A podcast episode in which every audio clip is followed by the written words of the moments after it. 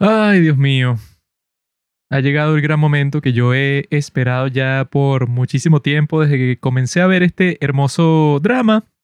Y por fin estamos aquí frente a nuestros micrófonos para conversar sobre este drama que ya se terminó hace varios meses, pienso yo, ¿no?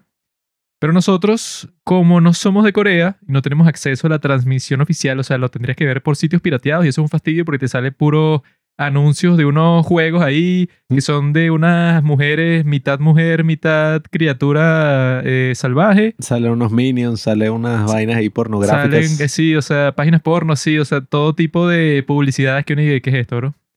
Entonces es mejor esperar que salga en Netflix, como nosotros hicimos, y cuando salió en Netflix nos tardamos como un mes más en verla. Hay maduras calientes a 3 kilómetros de ti. Y así llegamos aquí a conversar sobre este drama que, bueno, yo creo que se puede decir desde el principio, que, bueno, solo comenzando con esos cuatro efectos que son los que tenemos para el día de hoy, podemos decir que es de los dramas más icónicos que han existido en toda la historia y que se ha ganado el puesto. O sea, que tampoco es que este año han salido, no sé, los mejores dramas de toda la historia, pero yo creo que hasta el momento es incondicionalmente eso, el mejor drama de todo el año 2022.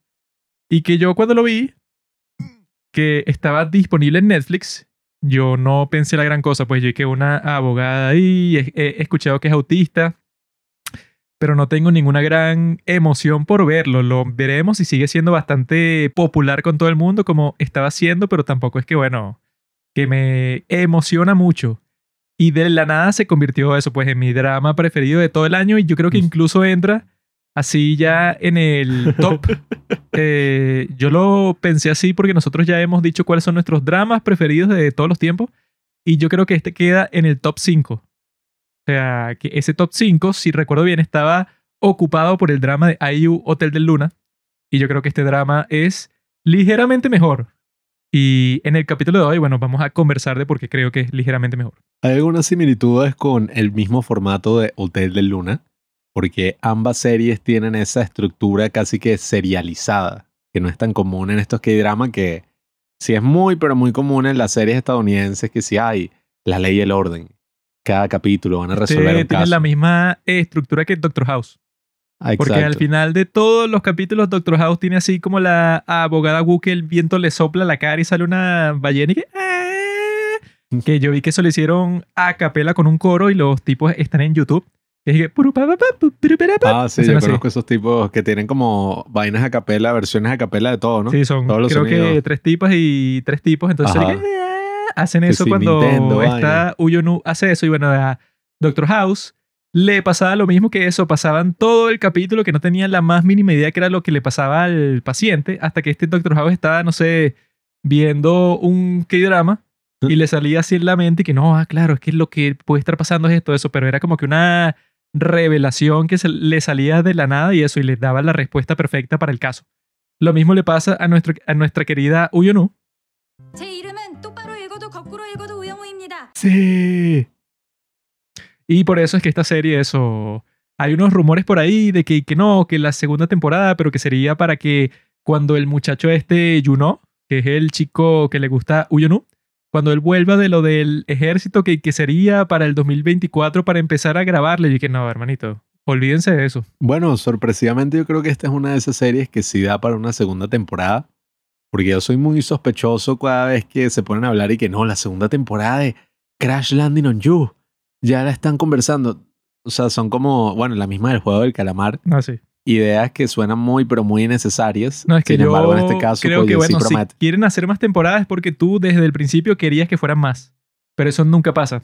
Lo que suele pasar es que tú tienes la primera temporada y apenas, o sea, como que te esforzaste mucho en que te quedara toda completa. Mm. Lo que significa que tú no tienes ni la segunda, ni la tercera, ni nada. Entonces, si tú no tenías eso planeado desde el principio, entonces no inventes en hacerlo porque, bueno, ahí es que tú te vas a sacar y que no, bueno, ahora la abogada Tezumi, eh, ahora ella quiere ser presidenta. Y entonces eso, pues, o sea, tratas de que sea un poco más dramática la situación. Por eso es que eso, yo creo que sí está bien que sean varias temporadas y es tipo Breaking Bad, que fue que, bueno, esta, esta serie tendría tantas temporadas y tú la comienzas a hacer y que, ah, bueno, ya lo tenías planeado. Eso, bueno, Game of Thrones no es muy buen ejemplo sobre eso, pero los tipos también pensaron desde el comienzo de todo y que, ok, esto necesitará un montón de temporadas, entonces ya sé eso, pues tengo un plan. Pero obviamente con este y con cualquier casi otro K-drama no tienen ningún plan, entonces mejor no se pongan a inventar.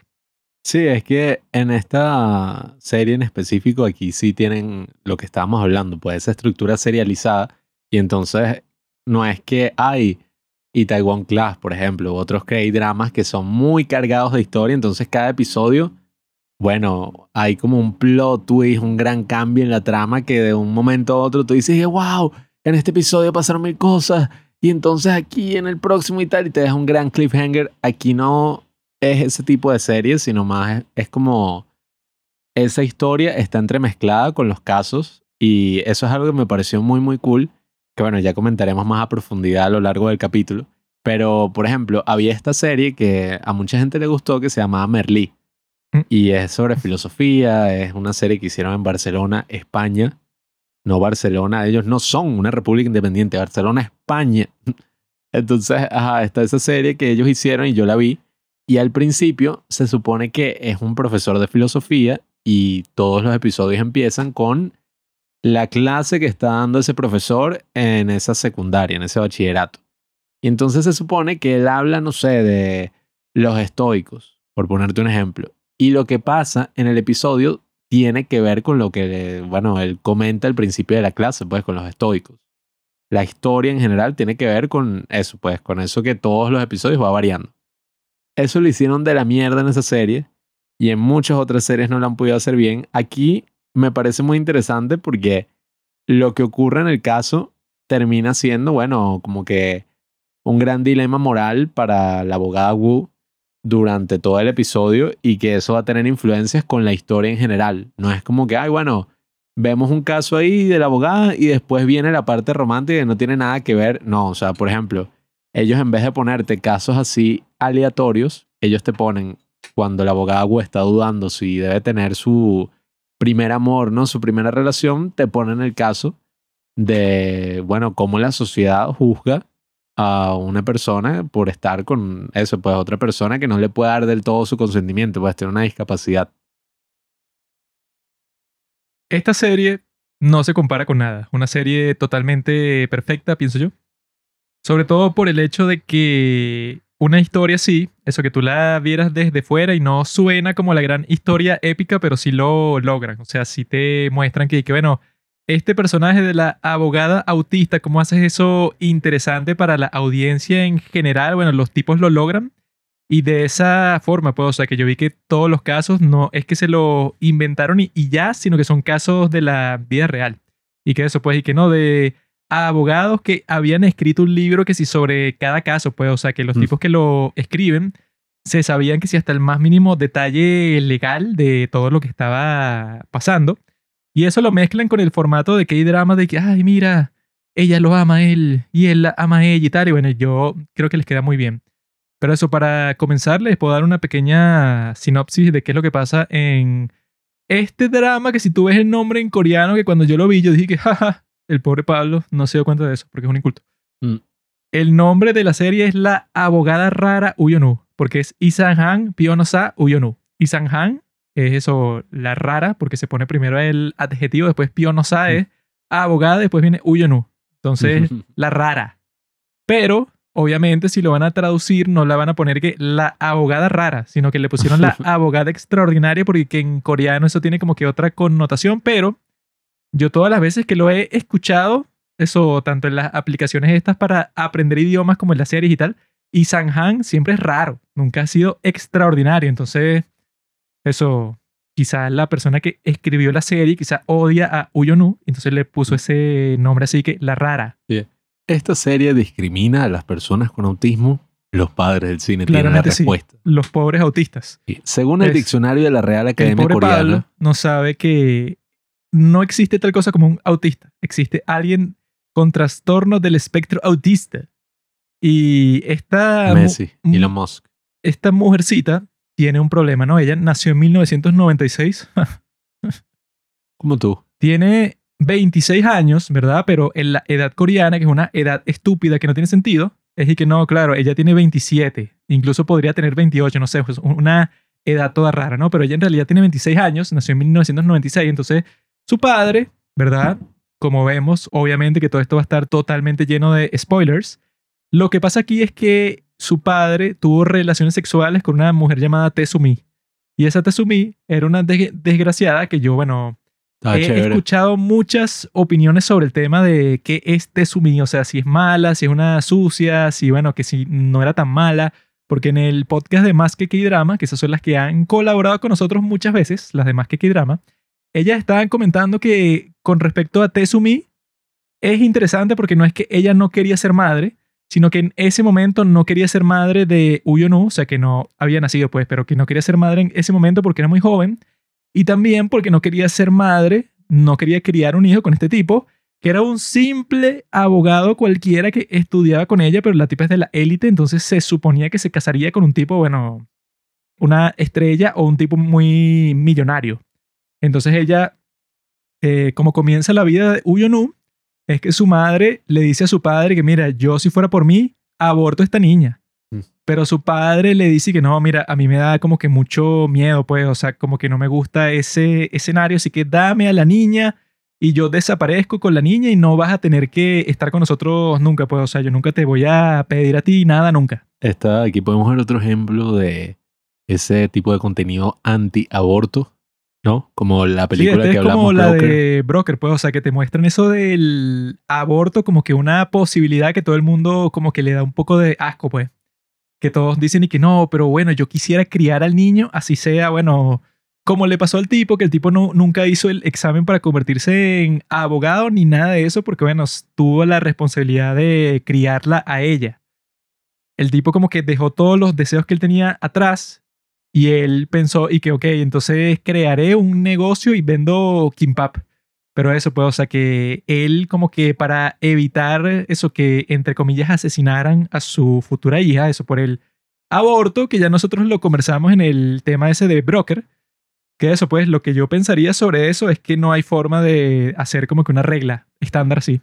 Mm. Y que uno nunca debe abortar cuando tal cosa, sino que hay que, bueno, tú verás, porque en este caso, ¿verdad? En el caso de Tezumi, eso, lo que dice un montón de gente, tiene más sentido que no tengas al bebé si no lo quieres. Porque si no lo quieres, lo vas a criar a los golpes y el pobre bebé se va a convertir en una persona terrible. Entonces, en este caso, Tezumi fue que, ah, bueno, pero si yo tengo a este tipo que en realidad quiere criar a este niño, bueno, entonces yo la abandono completamente, ¿no? Entonces dicen que esa es la razón por la cual, bueno, una de las razones por la cual a Uyonu le gustan tanto las ballenas. Porque ella dice en un capítulo que las ballenas, así las estén cazando y matando, ellas nunca dejan a sus crías bajo ninguna circunstancia. Así te vayan a matar, eso, que te estén lanzando arpones de todas partes, esto pues los cazadores, tú no dejas a tu cría, así eso signifique la muerte.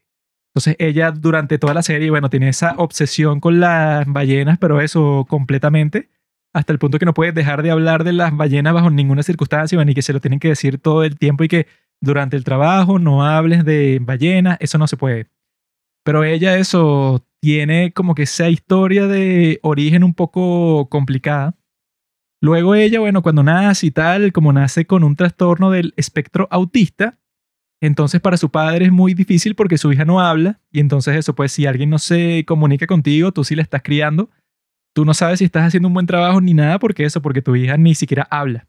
Hasta que eso puede, o sea, que pasa un conflicto ahí y ella como que para calmarse a sí misma comienza a recitar de los textos que tenía su papá en, en la casa, que eran textos de leyes y eso. Empieza a citar la ley. Entonces el papá está en un súper conflicto, pero cuando ve eso y que, ay, mi hija, por Dios, la primera vez que habla, qué chévere y tal. O sea, es una escena muy fina porque es una escena totalmente inusual, pues, y que no, Uf. bueno, la primera vez que esta niña autista habló cuando el papá tuvo un conflicto con el casero y el papá dejó el conflicto, o sea, ya no le interesaba en lo, en lo absoluto el tema del conflicto, porque su hija eso habló por primera vez en toda su vida, que sea a los cinco años, o sea, en el 2001, Y. en la misma fecha, el 11 de septiembre, o sea, quizás eso tuvo algo que ver con, Yes. con el despertar de Uyonu. Ella sabía.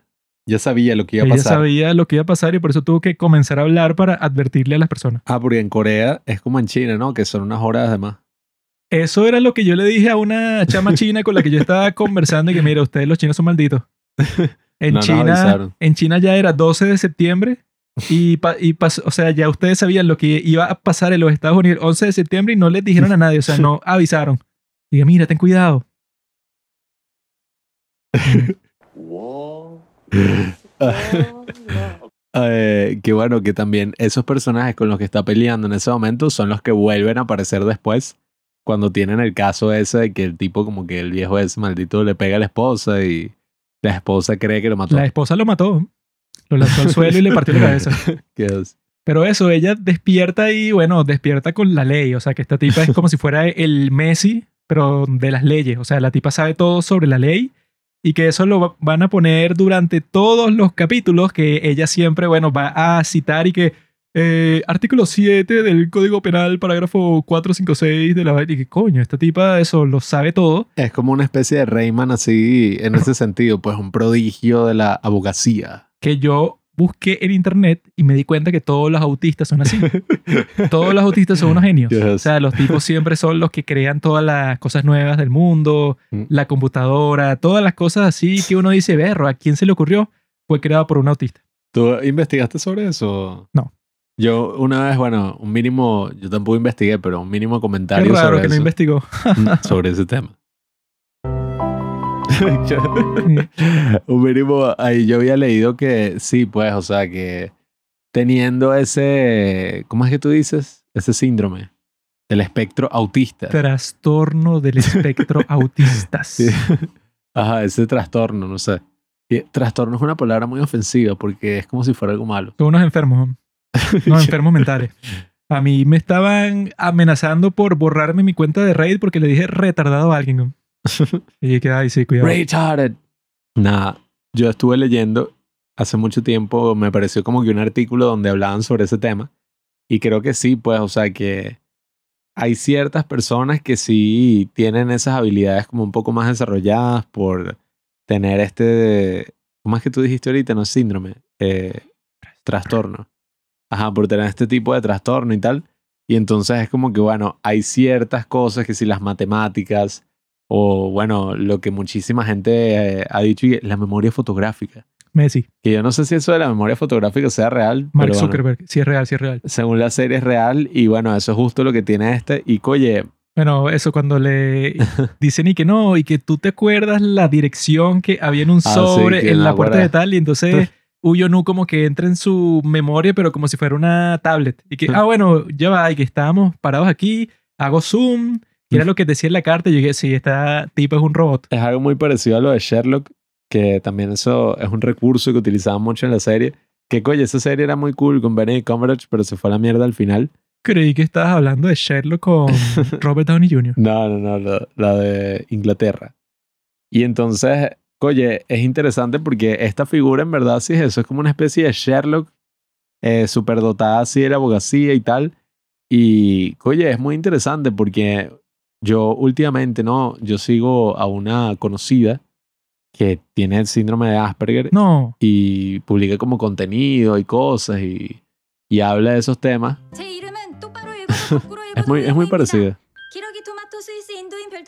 Claro, no es tan bonita como la abogada Soya, eh, la abogada Kayak, porque bueno, esta tipa, o sea, está chévere, está chévere. Está rica. No se puede negar. Aunque Termina bueno, tu estúpida la amiga historia. está más chévere. Y media hora y cuño, cuando se bajó el pelo. enfermo. Eh, entonces, bueno, nada, yo sigo a esta persona y entonces ella sacó como un reel, una cosa así, y que personajes con autismo en las series, en las películas. Y es verdad que uno conoce que sí, hay Sheldon Cooper o este y el otro, pero yo creo que lo que es muy interesante y distintivo de esto, en esa presentación, pues como la muestran así de niña y después como es ya cuando es abogada, es que aquí utilizan ese recurso que de alguna forma también lo utilizaron en It's Okay to Not Be Okay, en el K-drama con uno del, ¿cómo es? ¿Cómo es que se llama el hermano? Santae, Kantae. Gangta es el guapo, Sangta es el enfermo. Bueno, con el personaje de Santae en ese K-drama también utilizan una especie de, de recurso donde tú entras en su mundo, pues tú entras en su cabeza. Se dice mucho que ellos viven como en su propio mundo.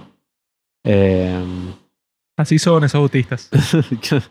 así como los gatos, pues, que es una de las metáforas que dan ahí. Y es muy interesante cómo utilizan ese recurso a lo largo de toda la serie con esos elementos de la ballena y todo eso. Y bueno, cuando termines el resumen, hablaré un poco más sobre eso, pero eso Pequeño es lo que perro. me atrapó. ¿Tú sabes el origen de eso? ¿Qué cosa? qué? ¿Sabes el origen de las ballenas? Qué pequeño perro. Yo vi en un video de YouTube que decían que el origen de eso de las ballenas es porque la serie ya estaba escrita y el director le dijo a la escritora que la escritora es una fémina, lo que quiere decir que tiene una vagina. Ya va, este no estaba ta- eh, basado, perdón, en ningún webtoon, ¿no? No, querido amigo, pero lo que hicieron fue que luego de que se estrenó, hicieron un webtoon sobre la serie, que pueden buscarla en internet. Pero cuando se había escrito la serie, el director le dijo a la escritora y que mira, nena, esto es lo que vas a hacer.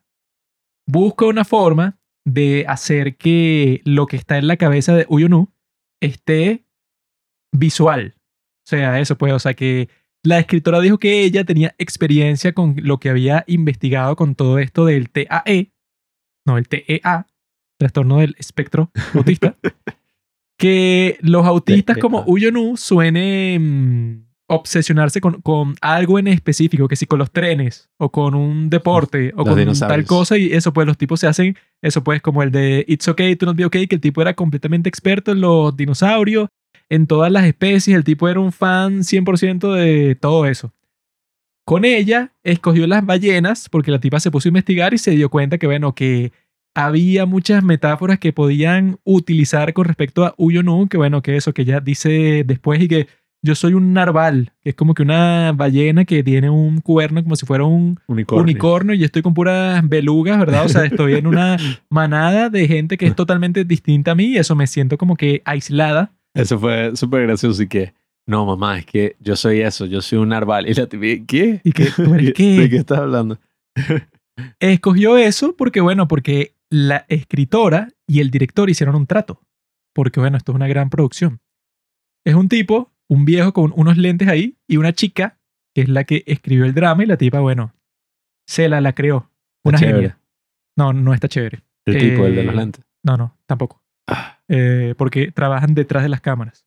Los que están buenos son los que trabajan delante. Pero Mm, este drama comienza así, pues, con que esta chica se graduó summa cum laude de la Universidad de Seúl en Derecho, que ese es el sueño de todo padre.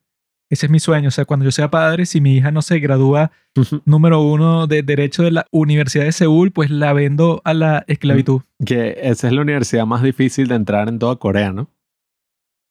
Creo que está entre esa, la Universidad de Yonsei y otra ahí. Ah, bueno. Pero eso pues, o sea que te muestran de una como que la injusticia con la que ella se va a enfrentar, porque es bueno, si tú te graduaste así, Mm, todo el punto de graduarte así es que tú tienes un trabajo buenísimo, garantizado, pase lo que pase. O sea que si tú metiste todo ese esfuerzo, toda tu vida, eso pues porque no es solamente la universidad, sino que para quedar ahí ya, para, em- para empezar, tenías que tener unas super notas desde la secundaria. Entonces eso, tú hiciste todo ese trabajo y después la universidad y todo porque tú sabías, o sea, ese es todo el punto del sistema de Corea, que al final de todo ese sufrimiento, que es puro sufrimiento 100%, bueno, te van a dar tremendo trabajo, pero a ella, como es autista, no la contrataban en ningún sitio. Hasta que esta tipa, que era amiga de su padre, que bueno, que es la CEO de Hambada, que es un- uno de los bufetes más prestigiosos de toda Corea, junto con Tesan. Pero eso, pues, que ella le dice y que no, mira, yo vi que llegó el currículum de Uyonu y fue rechazado. Pero yo dije que no, esta tiene que trabajar aquí porque es muy buena, pero también porque yo quiero joder, o sea, quiero destruir a Tezumi, que es la directora del bufete, eso pues, o sea, que es como que mi enemigo eh, de toda la vida. Entonces la tipa la pone a trabajar ahí, pero la pone a trabajar ahí bajo la condición así en, en periodo de prueba, para que se diga que no, mira, tú tienes que ganar tu primer caso para trabajar aquí, ¿no? Y para el primer caso es eso, pues el, el del viejo que, que lo golpean y se cayó y se murió luego de todo eso. Y eso, pues ahí es que esta Uyonu desde el principio muestra su valor, porque eso, pues, porque le demuestra al abogado Jung, que es otro buen personaje que está ahí desde el principio con ella, que ella como que vio más allá de lo que ven los demás. O sea, ella tiene la habilidad en la serie de que los demás están como que viendo un problema que no se va a resolver nunca, pero ella se da cuenta. Eso pues de una solución como que mega rebuscada así que nadie hubiera pensado nunca porque la tipa literalmente se sabe que si todas las leyes que han salido ah. de memoria, pues, o sea, que yo he visto que lo que hace un poco difícil esa carrera de derecho es que la idea es que, bueno, si tú vas a estar eso defendiendo o acusando a la gente a partir de la ley, entonces, bueno, tú tienes que estar leyendo constantemente cuál es la ley y cuáles son los nuevos cambios que se le hacen todo el tiempo, porque si no, tú no vas a ser efectivo en tu trabajo si literalmente no estás leyendo casi que 100% del tiempo para tener todas estas leyes en tu mente, para que las puedas usar cuando estés en pleno juicio. Entonces, esta tipa, bueno, tiene la habilidad sobrenatural de que ella, claro, tiene todo eso en, la mente todo el tiempo y es lo que le permite dar como que esos saltos de la lógica que nadie más puede dar. Entonces, eso pues la sinopsis, ¿verdad? Eso pues porque ya vamos a hablar así de todos los casos que se han dado dentro de la serie, que son un montón. Pero eso pues, o sea, que ella todo el tiempo es como que el comodín, o sea, que es lo que le dice el abogado Kwon, que es un maldito, que es el, el, que la quiere destruir desde el principio de la serie, que le dice que ella es como que un comodín, pues una wildcard. Él no era un maldito, Juanqui. El abogado Kwon tenía un serio problema y era que no tenía Jeva, no tenía a su chica. No la tenía porque no quería, porque ya con la otra amiga de Uyonu, que está muy chévere ahí, esa pudo haber sido su chica desde el principio, pero el tipo estaba así un poco desubicado. Una vez logró estar con la chica, ya su corazón se aflojó, pero bueno. Pero eso, pues ella, ¿verdad? Luche contra este tipo porque le dice que, ah, bueno, tú eres como que el comodín porque a ti siempre se te ocurre eso, pues como que la forma más complicada que nadie pensó para resolver el caso. Carta maestra Woo Jong-woo. Y eso es lo que va a pasar durante toda la serie, pues.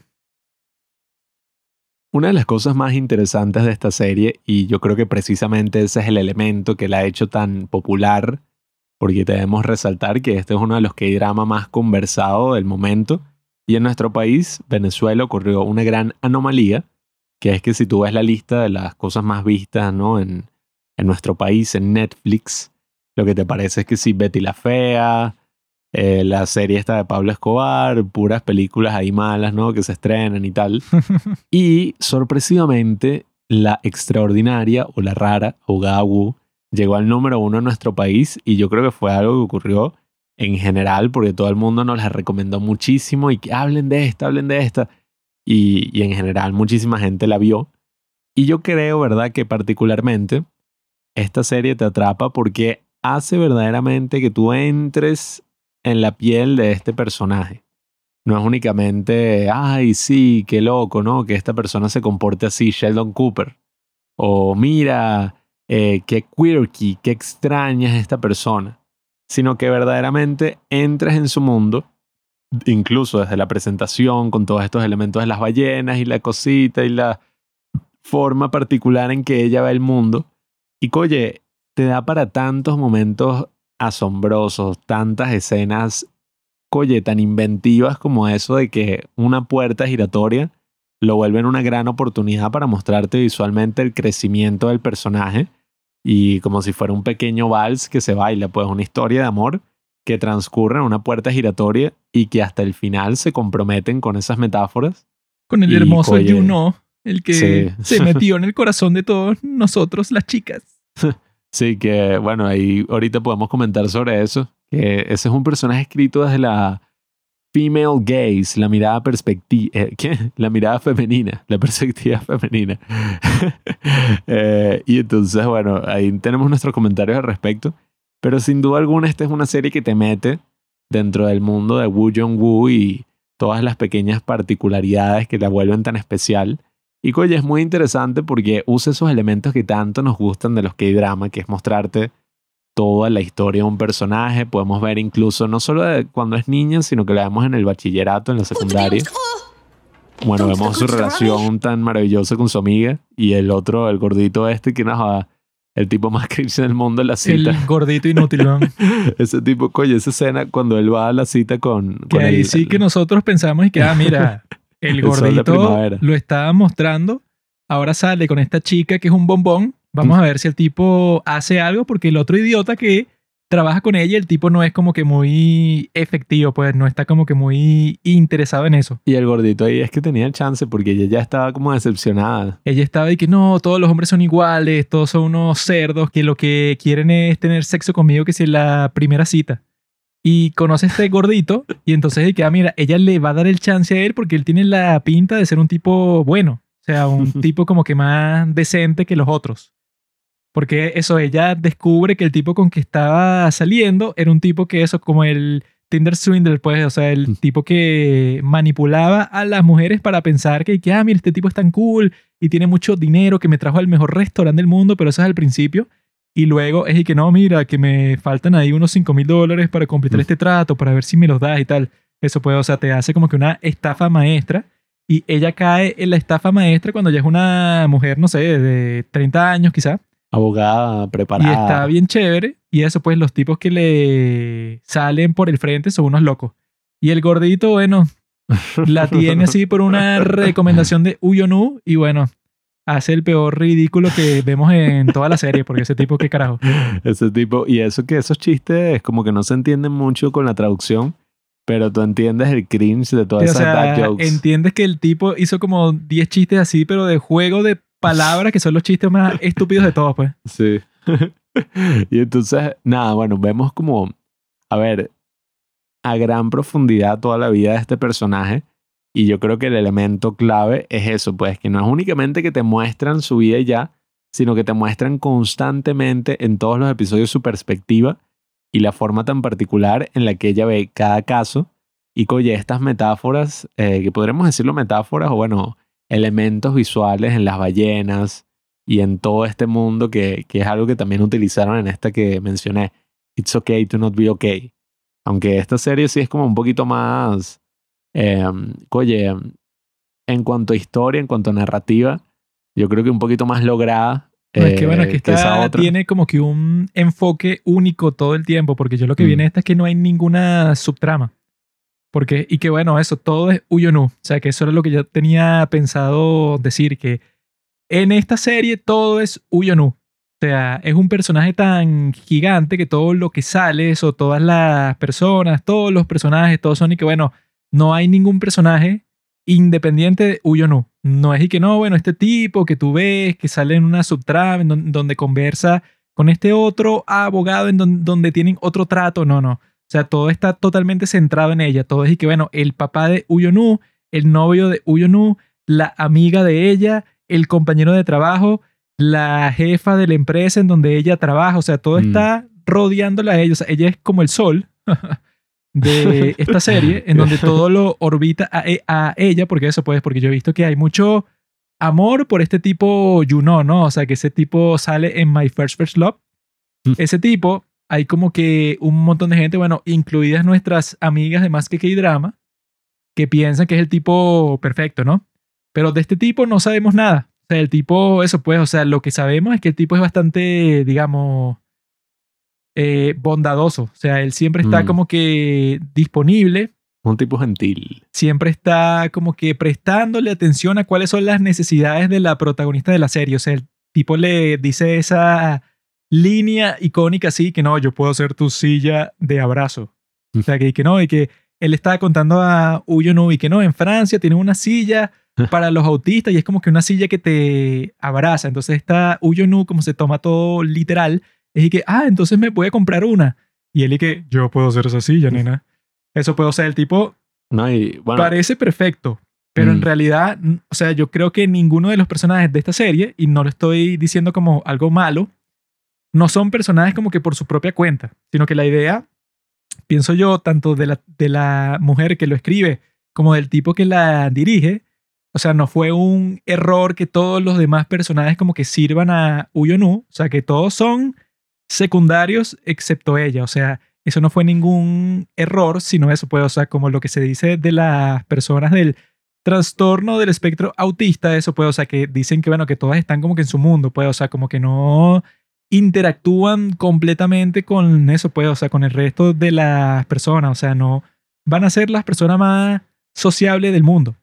Entonces eso, pues, o sea, todo es con respecto a ella, o sea, a nivel narrativo tiene mucho sentido que todos tengan como que una cara, pero es la que le muestran a ella. O sea, nosotros no sabemos qué es lo que hace Juno en su tiempo libre, pues, o sea, porque las pocas veces que lo vemos conversar con el otro tipo, con ese maldito Kwon con el que vive, es cuando están conversando sobre Uyonu. O sea, ese Kwon no sabe que están conversando sobre ella, pero es lo que están conversando. Entonces, eso puede, o sea, todos los personajes la sirven a ella, todos son sus amigos, o sea, que si con esa con, ¿cómo es que se llama? La de Dongu Dami, ¿no? Wood to the wood to the young. Esa, Dong, to- ¿cómo es? To the young to the oh.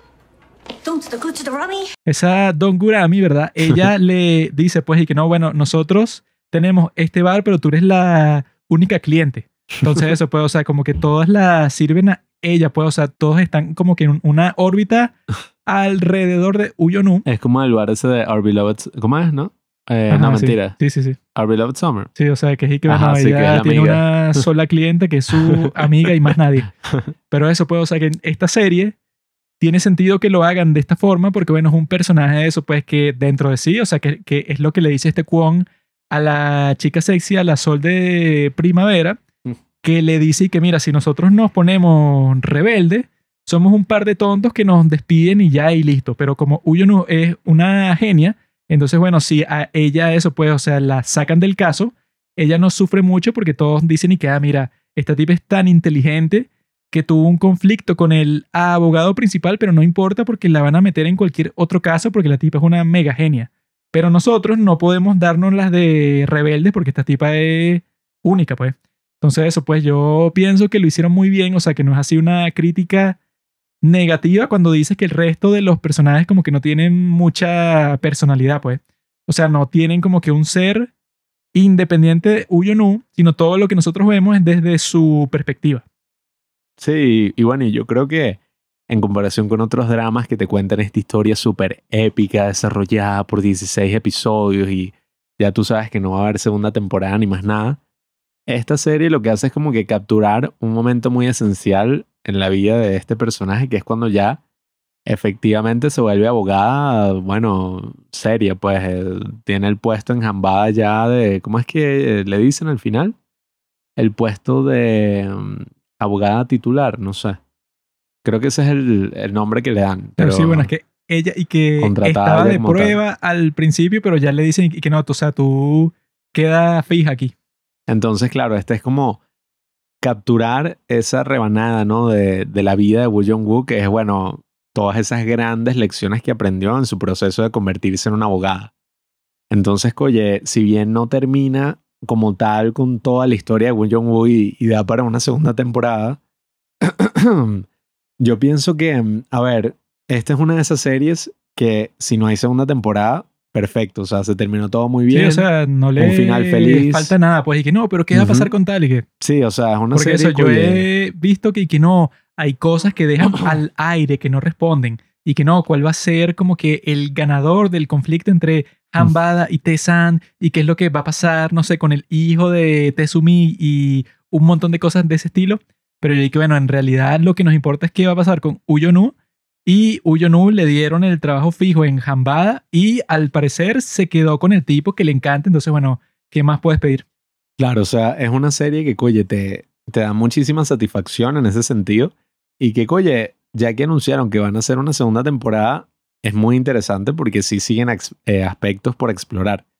Entonces, oye, fue muy emocionante. Nosotros la vimos al mismo tiempo que nuestros padres, ¿no? Que ya se está volviendo como costumbre aquí en el podcast, en la sección de dramas. Y entonces, nada, mis padres la terminaron viendo súper, súper Mi rápido. mamá es abogada. Mi madre es abogada, entonces nosotros y que tienes que verla, madre, esa es tu vida. Pero bueno, obviamente que la justicia, el proceso legal en Venezuela es muy distinto que el de Bueno, Corea que del Sur. esa fue una parte fina de esta serie porque yo he visto, bueno, casi todas las series coreanas muestran que el sistema de gobierno o de justicia de Corea todo es corrupto. O sea, todos son malditos, los fiscales, los abogados, los políticos, todos son unos sucios. Yo vi una que se llama Law School. Entonces, el tipo el malvado de toda la serie es un tipo que le dicen y que asambleísta co, que es un tipo del Congreso, y el tipo es que sí, bueno, un mafioso, pues. O sea, el tipo compra a los fiscales y, y los fiscales se venden que sí por nada. O sea, todos son unos tipos bastante sucios. Bueno, Vincenzo. Sí, no, bueno, en Vincenzo eso, los policías son corruptos, la empresa es corrupta, el juicio, el juez, todo el mundo es corrupto, o sea, eso pues los propios testigos y que no, todo- todos están comprados. Esta es creo que la única serie de todas las que yo he, he visto en donde te muestran como que el rigor del proceso legal. Porque eso pues hay una parte en donde está Uyonu con su amiga, eso para defender a la, a la tipa esta de Corea del Norte ellas se meten en el sitio en donde esto, pues, en donde todos los jueces tienen ahí su oficina y tal. Y entonces eso, como te lo muestran, es y que no, esto es algo impensable, pues, que unos abogados que se meten a conversar en privado con un juez cuando el proceso totalmente se puede corromper, porque estos tipos están tratando de conversar con el juez como que en privado, fuera eso, pues, o sea, de todo el proceso público y que lo muestran de nuevo cuando ya es el último caso, ¿no? O sea, que son, y que, bueno, estos tipos, y que no, mira, vamos a llamar al juez Mm. para una cena especial en donde le vamos a conversar todos nuestros problemas del juicio. Y el juez, bueno, cuando entra y ve que están los tipos los que acusan en el juicio y están ahí, es y que no, bueno, esto es una gran falta de respeto para mí. Y el tipo que lo organizó, bueno, estás loco. O sea, si tú crees que yo voy a aceptar algo así, estás completamente loco. O sea, como que te muestran un montón de ejemplos en la serie, que eso puede, o sea, que es un sistema bastante bueno, pues, o sea, porque te lo muestran que quizás sea posible que sea corruptible, pero cuando te lo muestran es que, bueno, pero será como que muy contadas excepciones que eso llegue a pasar porque en realidad el sistema es bastante sólido, que tiene, pues, o sea, como que un montón de restricciones así, que son y que no, bueno, si tú tratas de conversar con un juez en privado con el caso que tú estás tratando, como abogado, bueno, eso es como que el crimen más grande del mundo. Cuando eso, pues, en la que yo vi de Law School, el tipo ese, pues, el asambleísta Co, el tipo, bueno, tiene comprados a todos los jueces, a todos los políticos y eso, el tipo se lanza a la reelección y todo lo que dice en sus discursos es mentira. O sea, en Corea, ¿verdad? Eso con Vincenzo, con todo, lo que, lo que te muestran eso, pues, para que todo el drama sea más exagerado, pues, más espectacular, es y que no, bueno, Corea es un país, eso pues, o sea, que nunca vas a conseguir justicia casi que en ningún sitio, bajo ninguna circunstancia, pues. Ah. En este te muestran eso, pues, o sea, que son unas partes muy finas en donde tú estás viendo que la abogada Wu y su bufete está del lado de los malditos, o sea, está del lado de los tipos que eso pues, o sea, con lo de los cajeros automáticos y tal, que es y que Mm. bueno, ellos se ponen del lado del tipo que desde el principio sabía que la tecnología que usaban la usaba todo el mundo, pero él y Mm. que no, es un plagio que me hicieron y que el tipo hizo todo ese drama para que su competidor fuera sacado del negocio y para que él se quedara con todo, pero él sabía desde el principio que eso no era ningún plagio. Y luego con el, con el tipo ese que hizo la política y que para despedir casi que a todas las mujeres de la empresa, Ah, sí. está Uyonu, es y que, ah, mira, pero el abogado Kwon, que es un maldito, le muestra a ella y que, mira, nosotros hicimos la política con la empresa para que no tuvieran problemas legales. Así que obviamente que los otros no van a ganar el caso porque nosotros nos aseguramos que fuera legal que estos tipos como que indirectamente despidieran a todas las mujeres de la empresa porque los tipos son sexistas. Entonces eso pues cuando, cuando ponen a Uyonu de ese lado es cuando ella se pone a reflexionar sobre todo el tema de la ley. O sea, que le dice eso pues a su jefe y a la CEO y todo. Y que mira, pero ¿qué estamos haciendo nosotros? Porque yo pensé que siendo abogada es que yo iba a eso, pues que sí, a, luchar contra las maldades del mundo. Pero me estoy dando cuenta que eso frecuentemente estoy del lado de los malditos. Eso pues, o sea, los tipos que quieren discriminar a las mujeres por un lado o de los tipos que están usando las cortes como su sistema para ganar en los negocios. Entonces es muy chévere. O sea, cuando yo vi esos dos capítulos, yo lo que pensé es que fino eso puede, o sea, que te la pongan a ella, bueno, que es como que súper inocente, ¿verdad? Que, o sea, que cuando llega este tipo, el que cuadró todo el trato de los cajeros automáticos, eso que todo e-, era una farsa, el tipo, ¿verdad? Le descuelga el código moral que la tipa tiene en su oficina, entonces le pone un girasol y que no, bueno, esto representa la riqueza, porque como ustedes ganaron este caso por mí, bueno, fino. Entonces ella se queda como que toda perturbada y queda, mira, como que lo que importa en este mundo, lo que yo pensé que importaba era eso, pues que la gente viviera mejor, o sea, que resuelva sus problemas en la, en la corte. Pero este tipo me está mostrando que lo que en realidad importa es que, bueno, seas un codicioso desgraciado y ya. Sí, que eso fue uno de los aspectos que más me gustó de la serie. Y es que ese formato de los juicios y las visiones que tiene Woo Jong-woo hacia lo Stan Raven, Mm. a lo Doctor House, es un formato que rápidamente se puede volver repetitivo, ¿no? Pero a mí no se me hizo repetitivo porque aquí lo utilizan de una manera muy ingeniosa. Y es que no es el recurso, bueno, listo, todos los episodios ella ve como que a la ballena saltando y listo resuelve el caso, ganó, es la extraordinaria abogada Wu. Sino que hay veces en que incluso viendo esa supuesta respuesta, no pueden ganar el caso.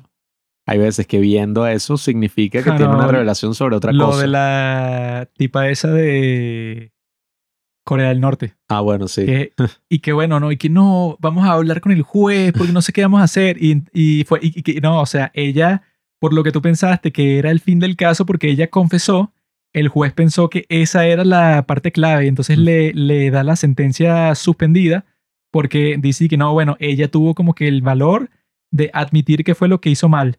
Mm. Y las dos tipas es que, ah, mira, o sea, nosotros pensábamos que éramos la genia y no consideramos que era lo más básico. O sea, que, y que bueno, le redujeron la sentencia porque la tipa confesó así con 100% de honestidad, cuando para ese caso, Uyonu, como la otra, cuando tuvo la revelación toda loca, es que no, bueno, vamos a hacer que el juez piense que la tipa pensaba que estaba siguiendo la ley de Corea del Norte. Mm. Y que no, que en Corea del Norte, si tú estás buscando una plata que tú prestaste, entonces no es un robo porque esa plata era tuya. Entonces le preguntan a la de Corea del Norte.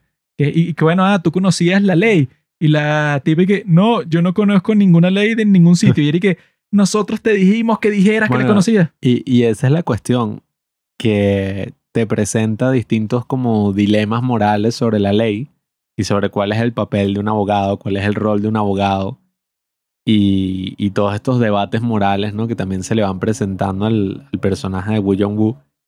Que coño, es lo que hacen que la serie esté constantemente eh, moviéndose hacia adelante, esté viva, esté intrigándonos, más allá de, no sé, de el drama como tal que surge, de, ay, la madre de Woo Jong-woo y todo ese conflicto que eventualmente termina en, en el último episodio en este gran juicio, donde esta dama ¿no? de Tesan no termina siendo confirmada como ministra de justicia por bueno, toda esta controversia del hijo.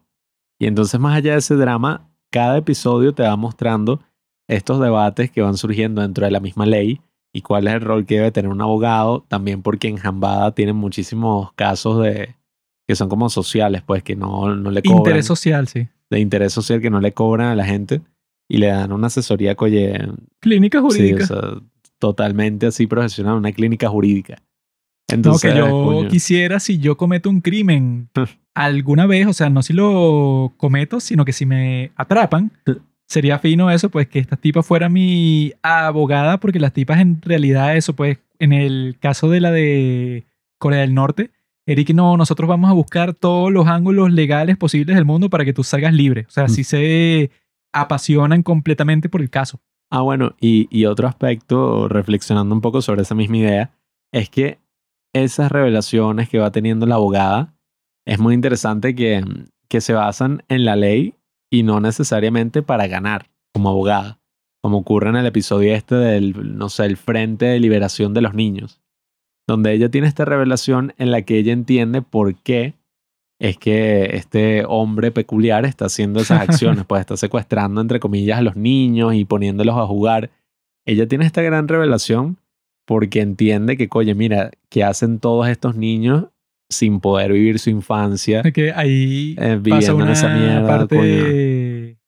chistosa, por- porque esta Wu dice que no, estoy muy emocionada porque por fin estaba conversando con un tipo que es más raro que yo. Entonces ese Juno se pone así todo raro, todo como que celoso así. Y que, ah, bueno, te gustó conversar mucho con ese tipo, ¿no? El del Frente de Liberación Infantil. Entonces ve a conversar con él. Así que, y que no, y que, o sea, que ella llegó como que muy feliz a la cafetería. Y que no, este tipo que conocí, que es muy chévere y tal, y que no, por fin conozco a alguien que es más extraño que yo. Y este Juno, y que bueno, dale, vete de aquí. Sí, que, que oye, ese tipo, ese actor es el que también aparece en la serie esta DP, que hace el papel de uno de los soldados y aparece en Península, la secuela de mierda de, de Train to Busan. Actor que yo pienso que es muy chévere porque tiene un rostro bastante único. O sea, Sí, que eso, sí. pues yo no he visto a nadie así nunca. Sí, y la, y forma de actuar. todo flaco, siempre tiene como que una ojera súper marcada y es así todo feo, pero que funciona, pues, o sea, porque funciona porque siempre lo ponen como que en el papel del tipo así, que es así como que chévere, pero que también está un poco loco.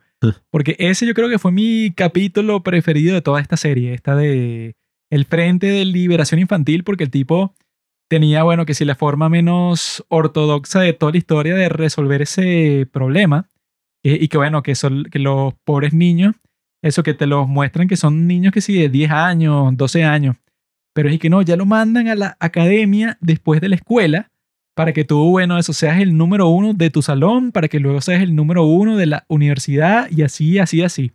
Cuando eso puede, o sea, que lo que muestran, yo he visto unos cuantos documentales sobre ese sistema de educación en Corea y que eso puede, o sea, que ha llegado hasta el punto que algunos coreanos, eso que tiene mucho dinero, los tipos se mudan del país mientras sus niños, eso pues, son pequeños para que se eduquen en otro sistema y luego vuelven a Corea. ¿Por qué eso? Porque muchos piensan que el sistema de educación de Corea es una cuestión así como que totalmente esclavizante, pues, o sea, que dicen que exactamente el mismo de China y de Japón, que los tipos son así, que bueno, que no les interesa absolutamente nada así como si es en el gringo, por lo menos, que si es, y que bueno, ponte que tú eres bueno en algún deporte, entonces eso se te hace más fácil entrar en alguna universidad gringa así de élite, o que tú eso pues, no sé, como que eres un gran músico o eres un gran cualquier cosa, pues o sea, tú te puedes destacar en varias áreas distintas, ¿no? Pero en el caso de Corea, eh, y que no, bueno, a nosotros no nos importa si tú eres Messi, a nosotros lo que nos importa es si tú sacaste una buena nota en el bachillerato y luego en tu examen para entrar. A mí no me interesa más nada, o sea, no toman en cuenta ningún otro factor. Los tipos cuando están eso tratando de entrar se frustran todos porque es que no, bueno, toda tu vida literalmente depende del examen que hacen una vez al año. Y que si tú te pelaste el examen, bueno, tendrás que esperar hasta el próximo año para intentar de nuevo. Y hay gente que intenta como seis veces para entrar.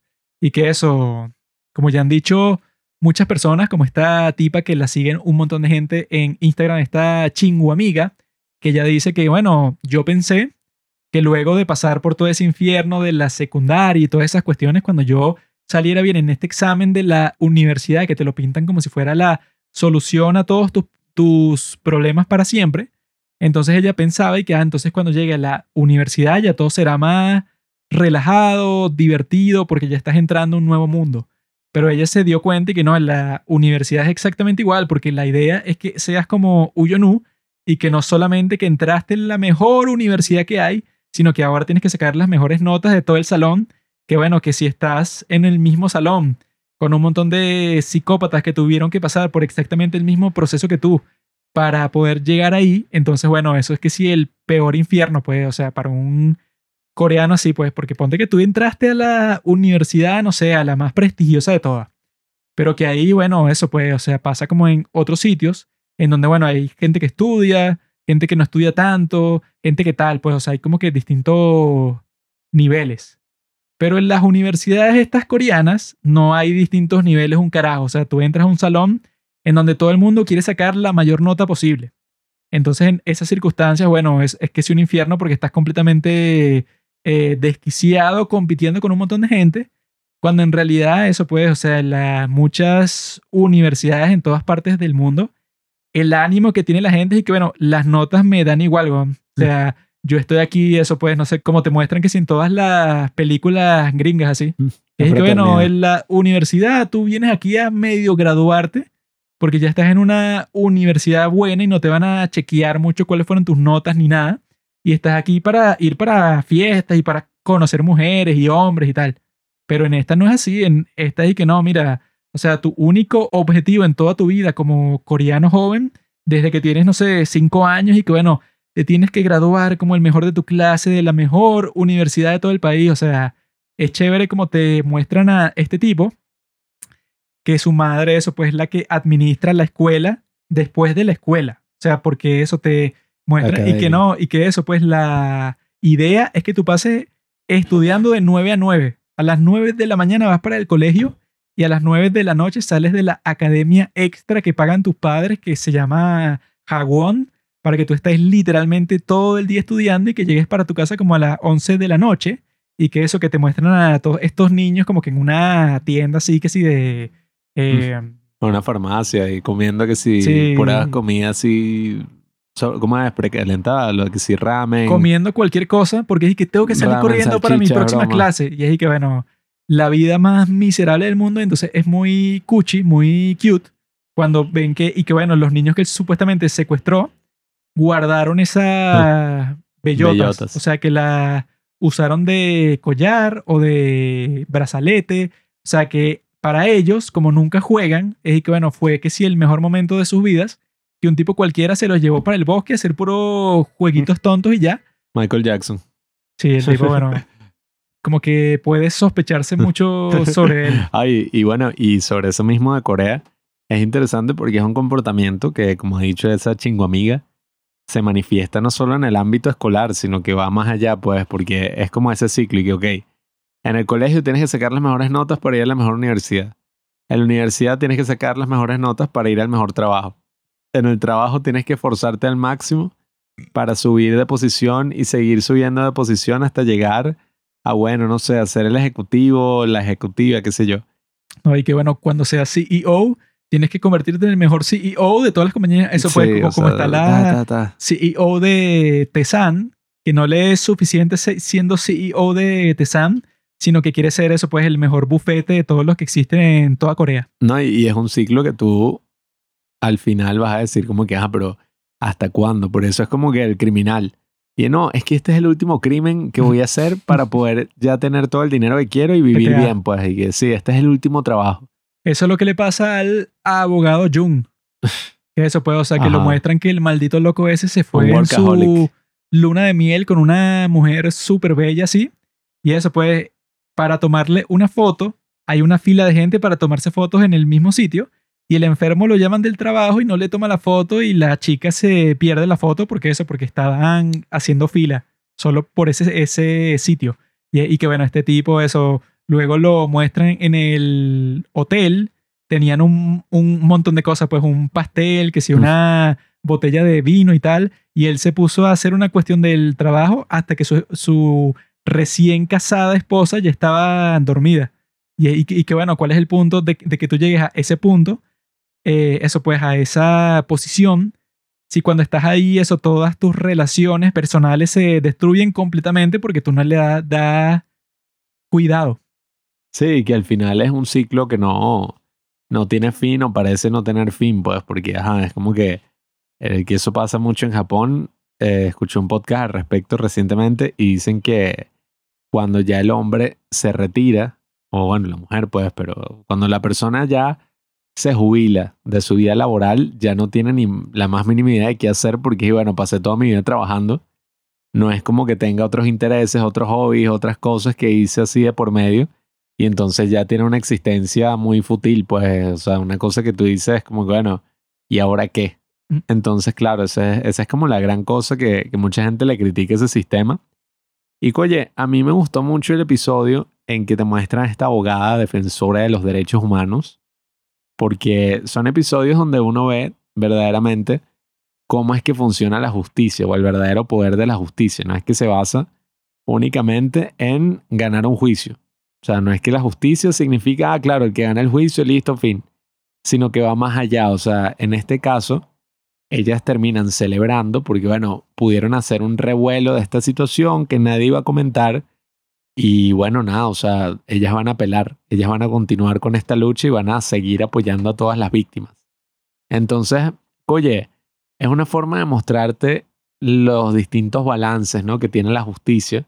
Y como no es algo tan sencillo de que, ah, claro, vamos a juicio, si gané el juicio todo se resolvió, porque la misma abogada Wu se da cuenta de que, bueno, a ve- algunas veces, incluso perdiendo el juicio, terminas ganando, pues como lo que pasó en este episodio que tú comentas, donde ella entendió que al final los niños lo que necesitaban era, bueno, ese espíritu, ¿no? Ese espíritu de la niñez, de libertad, de poder jugar, y ella logra que, oye, dentro de todo, ellos tengan ese recuerdo, eh, que es lo que quería, ¿no? Este personaje, de ir a la cárcel, pero con la frente en alto, pues no demostrarles, mira, está mal, está mal jugar, No, y él no, dio su mira. discurso y eso, Exacto. y todos los niños se notaba, obviamente, que pensaban que este tipo era el mejor.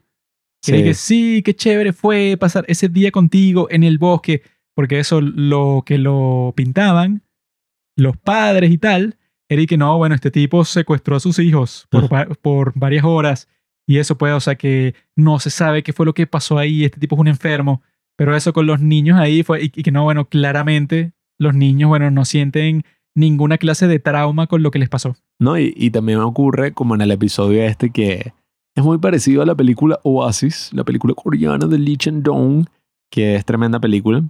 Y en este caso, Wow. esa, pronto vamos a sacar un reel sobre eso, así que estén pendientes de Es nuestro una Instagram. película pervertida. Tremendo peliculón. Pero bueno, Nene. ajá, en ese episodio que resulta que nada, esa relación, eventualmente el tipo sí termina ahí condenado, pues, y, y en el registro sexual, o sea, jodido. Porque yo me imagino que si eso ya es jodido en cualquier país, imagínate en Corea. En Corea ese tipo nunca va a tener trabajo, no sé, o sea, está jodido, aunque ahí dicen, pues, es como por cinco años que va a estar en el registro. Bueno, si no te contratan por ser autista, creo que por ser eso, pues un tipo que es un depredador sexual, mucho menos. Claro, entonces este episodio también te mostraba otro dilema moral de que, bueno, eh, sí, ella quizás no puede dar mucho consentimiento, pero bueno, ella lo ama y las personas, bueno, merecen amar, ¿no? Eso es como lo más básico. Y bueno, la influencia de la madre, todo eso, pero es muy interesante porque también ocurre que, bueno, él pierde. Y, y pierde porque es eso, pues el tema este de la justicia, de que en el sistema judicial de Corea no es únicamente, ya claro, el jurado eh, listo, tomó su decisión, sino que el juez también pinta un rol casi que principal. Y eso fue muy interesante en ese episodio que yo creo que fue uno de mis favoritos, donde el juez cambia la opinión, ¿no? En, frente a esta refugiada de Corea del Norte, o bueno, no sé qué, qué nombre les tienen a los de Corea del Norte Sí, ya, refugiada, refugiada. porque bueno, es una sola Corea. Eh, Es pura paja. pero entonces esa, esa cosa de que el juez cambie de opinión. eh, No, bueno, él y es el que pone que, la sentencia. O sea, tú puedes decir que es culpable o que es inocente, pero es el juez el que te va a decir y que, bueno, ell- ellos dicen que es culpable, pero yo le voy a decir que la sentencia es de tal y tal por las consideraciones extras que, bueno, él tiene eso, pues, como que su propio criterio. Eso, oye, fue muy interesante que lo mostraran así, porque es y que, ah, bueno, claro, el juez tomó en cuenta todo eso que tú dices, pues de que ella admitió el crimen, el hecho de que ella tiene una hija, y, y bueno, como se veía, pues que la otra de verdad estaba siendo violentada por el marido. No es que ellos, bueno, Así no que sé, fue- la- le cayeron a piña. Gracioso, o sea, que fue y que, mira, ella la llamaron a testificar que sí, tres años después, y llegó golpeada otra vez. O sea, que Claro. fue y que, bueno, entonces no puedes decir que fue como que una circunstancia particular que ellas entraron a golpearte porque tú siempre estás go- golpeada porque tu esposo es un maldito que, bueno, que como que te visita solo para golpearte. O sea, que, bueno, no sé qué puede haber eh, peor que eso en una relación, pero en ese capítulo a mí lo que me pareció un poco raro es que eso, que lo tienen al médico ese ahí y el médico como que lo dejan en evidencia completamente que el tipo odia a los coreanos del norte porque él Ah, hizo sí, un también. artículo y que bueno, los coreanos del norte que llegan a Corea del Sur y los tipos son unos malditos porque eso se quieren aprovechar del país y entonces se ponen a cometer crímenes, son un- unos sucios. Y eso hace que eh, Hambada pierda como que la Ajá. asociación de médicos que representaba.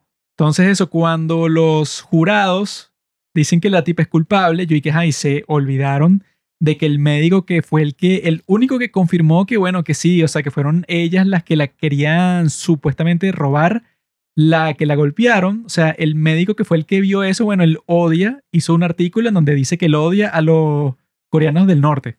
Pero eso, como que los jurados se olvidaron de esa parte porque yo estaba ahí que, bueno, la declaran culpable. Y yo, y que bueno, o sea, no sé en qué punto es culpable si una de las piezas principales de la prueba era de un tipo que, bueno, que hizo un artículo y que sí, los coreanos del norte que no sirven para nada, que todos son unos criminales. Bueno, esa parte yo creo que eso está cool, pero sí me parecieron que los jurados actuaron como unos sucios. Bueno, y, y oye, creo que es bien interesante eso, pues los distintos dilemas morales que te van presentando en cada episodio. Y eso hace que se logre lo que se llama como la fórmula Pixar. Eh, de, creo que lo dice en una charla TED del director de Buscando a Nemo, que es que a la gente le gusta trabajar por su propia comida, ¿no? Por su propio alimento. Y es que, bueno, cuando uno está viendo esta serie, uno también empieza a pensar junto a los personajes como que en esos mismos dilemas, en qué pasaría y, cuando eventualmente se llega a la respuesta, es como si uno llegó por uno mismo, pues uno mismo empezó a pensar y dijo, oye, en verdad es inocente, en verdad es culpable, ¿qué está pasando aquí? Eso pasó mucho a lo largo de la serie y te pone este gran debate que son todos esos grandes dilemas que enfrentan los abogados y bueno, como te muestran en el último capítulo, decían, ay, pero no, es que nosotros representamos a este cliente. Entonces, si nosotros tenemos información perjudicial para él, no podemos utilizarla. Y es que no, mira, o sea, ustedes representan a la empresa.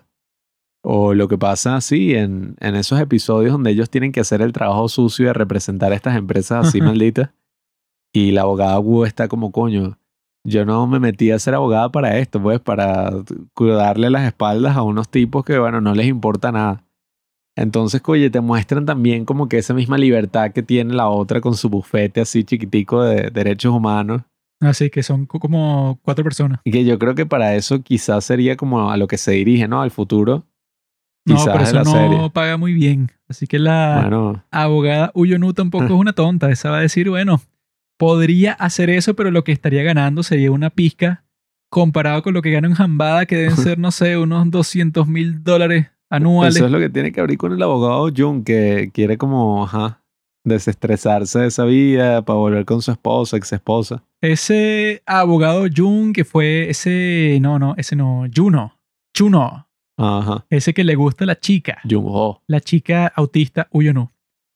Ese, muchas chicas lo han idealizado, como también decían nuestras amigas de Más que K-Drama, pero ese tipo, eso, pues, como que no sabemos mucho de él. No sabemos quiénes son sus padres, o sea, no son como otros personajes así de series como Business Proposal, que bueno, eso, pues, o sea, que sí te van a mostrar y que, ah, bueno, este es, este es el tipo que le gusta a ella. Bueno, estos eran sus padres, estos son los traumas que él tiene de su vida, esta fue su infancia, tal y tal y tal.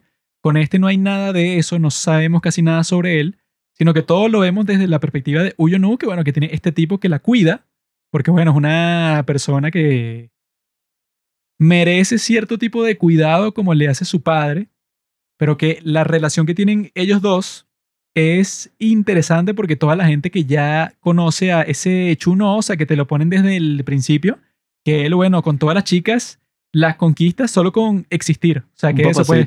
Que hay una parte en donde ellos rompen y entonces está el pobre Juno comiendo solo en la cafetería y entonces esto, el abogado Kwon con la otra, con el sol ese, dicen y que, ay no, vamos a acompañarlo a él porque está comiendo solo, porque no está con Uyonu, cuando ellos siempre estaban en la cafetería hablando sobre ballenas, todos cute, ¿no?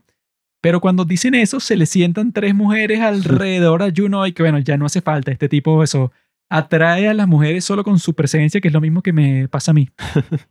Entonces él en esa circunstancia, bueno, o sea, como que toda la gente que lo conoce a él le parece raro eso, que el tipo se encuentra con una sucia ahí, que, que ay, hola, ¿qué tal, papi? ¿Cómo te va? O sea, la tipa lo está tratando así, eso, tratando de seducirlo. Eh, No sabía que hacías trabajo Ah, así sí, que estás haciendo caritativo. trabajo voluntario, ¿no? Cuidando a esta maldita retrasada. Y yo dije, coño, este tipo es una sucia, eso Sí. pues, porque solo la ve a ella sí, eso pues, o sea, que está vestida que sí, presentablemente y todo, o sea, no está en un, en, en un estado que tú ves a Uyonu y que tú piensas y que, ah, mira esta tipa, no sé, como que totalmente discapacitada. Sino que tú la ves y tú dices y que, bueno, no sé, pues, o sea, como que tiene algunos gestos un poco inusuales, pero que tampoco es una persona que tú dices y que no, bueno, no puede valerse por sí misma bajo ninguna circunstancia. Entonces este Juno tiene esa frustración de que todo el mundo le dice, bueno, que la más importante es la maldita de su hermana, que es la que crea todo el problema cuando está en la isla de Jeju. Que eso puede, o sea, que este Juno también es un poco lento porque no se da cuenta que la razón principal por la que Uyonu rompió con él Lo escuchó. fue porque lo escuchó, pues, o sea, cuando este Uyonu, cuando rompe con este tipo, Juno, él y que, ah, pero no entiendo por qué. ¿Será porque no vimos a los delfines? Mm. ¿O será porque estás muy estresada por el caso? ¿O será por tal y tal? O sea, él se busca como que puras razones cualquiera cuando ya está ahí que, ah, mira, piensa un poquito. La maldita de tu hermana te dijo mientras Uyonu fue al baño, o sea, ni siquiera te lo pudo decir después que si por teléfono. Te lo dijo todo de una, ahí, obviamente, eh, que ella si lo hubiera escuchado se hubiera sentido súper mal porque le dice y que no, mira, tú no tienes que estar con alguien que tú tengas que cuidar. Porque eso, porque ella tiene un problema cuando tiene que comer la carne con pescado, que pone unas expresiones así como si está sufriendo. Y todos cuando la ven y que, ay, pobrecita, que estúpida y tal. Pero no conocen que la tipa en realidad es una mega genia, pues. Que eso, pues, es lo mismo que le pasa en el capítulo 3, que ese fue el que me rompió el corazón a mí completamente cuando ella está ahí que, ah, mira, este muchacho, este Kim Jong-un, eso que tiene un nombre muy raro porque eso, Kim Jong-un es el dictador de Corea del Norte. Pero que eso, que ella interactuando con este tipo, su autoestima se destruye completamente, que es cuando ella renuncia al bufete y todo. Porque ella, con este caso, el maldito padre del muchacho ese le dice que mira, a ti como en el juicio, el maldito fiscal se sacó que si el argumento más maldito del mundo, que yo estaba de que mira, si yo fuera juez Sí. ahí, yo digo y que bueno, por eso es que la vaina esa no es autismo, sino que se llama eso, trastorno del espectro autista, porque todo el punto de ese capítulo, que es el tercero, es que bueno, tú puedes tener ese trastorno, otra persona puede tenerlo también y es completamente distinto porque ese es el punto, que sea un espectro que tú puedes estar eso como que súper exageradamente autista, que nunca hablas, o sea, que eres completamente no verbal, o puede ser como Uyonu, que eso puede, o sea, que tienes unas características totalmente distintas y ese es todo el punto del término, que sea un espectro. Pero eso, pues el maldito fiscal ese, su argumento en ese capítulo 3 fue que, ah, no, mira, ustedes están diciendo que este tipo no es capaz de eso, pues, de expresarse, ni de ser como que un testigo ni nada, mientras al mismo tiempo Uyonu es autista también, pero ella sí, eso pues, o sea, sí le creen porque la tipa está siendo abogada y tal, o sea, como que el tipo estaba diciendo que existía una especie de inconsistencia y lo estaba diciendo con un psiquiatra ahí. Y el idiota del psiquiatra y que, ah, no, bueno, sí, el, el, eh, los autistas, bueno, ellos se comportan de cierta forma, entonces se puede decir que ellos dos son bastante parecidos y eso, pues, y eso le pega a ella en la autoestima hasta el punto que te dicen y que no, bueno, el tipo que inventó, bueno, el que descubrió lo del Asperger, lo hizo pero de manera maliciosa, pues, o sea, que fue Ah. que uno de los tipos que estaba con los nazis en todo el movimiento ese de la eugenesia, que él lo que decía es y que no, bueno, a los autistas, a toda esta gente, no hay que dejarlos existir porque todas esas personas son como que unos asquerosos, pues, como Así que unos que- monstruos. Eso lo dicen en la serie, ¿no? Que te cuentan eso y, y a uno le parte el corazón porque, oye, es eso, como por tener cierta característica te tienes que enfrentar, bueno, a un mundo totalmente hostil. No, que ella lo que dice y que no, si yo hubiera nacido hace como Exacto. 70 años, bueno, hubieran dicho y que no, bueno, déjala morir porque no sirve de nada. Sí, entonces, oye, e- ese episodio fue muy, muy bueno. Y bueno, aquí hay una cosa, una controversia que debo comentar. Y es que, ajá, esta serie me encantó, me parece buenísima. Sin embargo, eh, espero que en la segunda temporada, ¿no? Si es que hay segunda temporada, wow. desarrollen quizás un poco más algunos personajes que para mí quedaron sin desarrollar. No tuvieron como un arco argumental lo suficientemente logrado. Que si bien, por ejemplo, la Sol de Primavera, ¿no? Que es la amiga, tuvo un arco ahí bien interesante, sobre todo al principio, que era como que ella incluso hasta un poquito mala con, con la abogada Wu y que, ay, mira, se va por esa puerta, qué estúpida y tal. Eh, y yo ahí dije como que, ay, maldita, jódete. Sí, ya Así. ella está un poco cansada de Uyonu. Sí, que las ballenas y vaina, pero después se da cuenta de que, oye, Jong-woo es una persona bien pura, ¿no? Que le dice esto del sol, que ella es como el sol de primavera. Esa fue la que yo dije que era la mejor escena de la serie. Y ¿sabes con quién estoy en el mismo equipo que piensa eso también? No. Con la protagonista, Park Hoon Bin. Ella dijo que leyendo esa escena en el guion y que se puso a llorar porque le afectó emocionalmente. Y yo cuando la estaba viendo, yo lo que decidí que no, bueno, esa es la razón por la que todo el mundo ama a Uyonu. Porque Uyonu es exactamente como es. Ella es exactamente igual sin importar con quién esté. O sea, ¿por qué eso? Porque lo que te muestran muchas veces en la serie es que no, bueno, que todos tienen una forma de ser distinta dependiendo en dónde estén. Si están en el trabajo, son como que bastante formales, profesionales y tal. Si están por la calle o con los amigos, son y que bueno, eso pues eso totalmente distinto. Si están con su familia, bueno, ya tienen como que un tono de voz bastante particular para comunicarse con los miembros de su familia. En cambio, Uyonu es exactamente igual con todas las personas siempre y que eso es lo que le dicen que no debe ser, que le dicen y que no, no debes hablar de ballenas en el trabajo, no debes presentarte así, no debes tal y tal y tal. Pero ella no puede evitar nada de lo que hace porque las cosas que hace como su presentación que le sale así, eso- natural, todas esas cosas no es que ella decide hacerlas, sino son una compulsión, pues, como lo que hace cuando va a entrar a cualquier sitio, que eso que cuenta como hasta cinco. Mm. Esas no son cosas que ella escoge hacer, sino que tiene un montón de compulsiones que la obligan a comportarse de cierta forma. Entonces, como ella es, totalmente auténtica en cualquier circunstancia, bueno, entonces cuando eso, cuando están bromeando así y que no, que el abogado este que te puso un apodo y tú también le pusiste uno a él y tal, entonces ¿cuál sería el mío?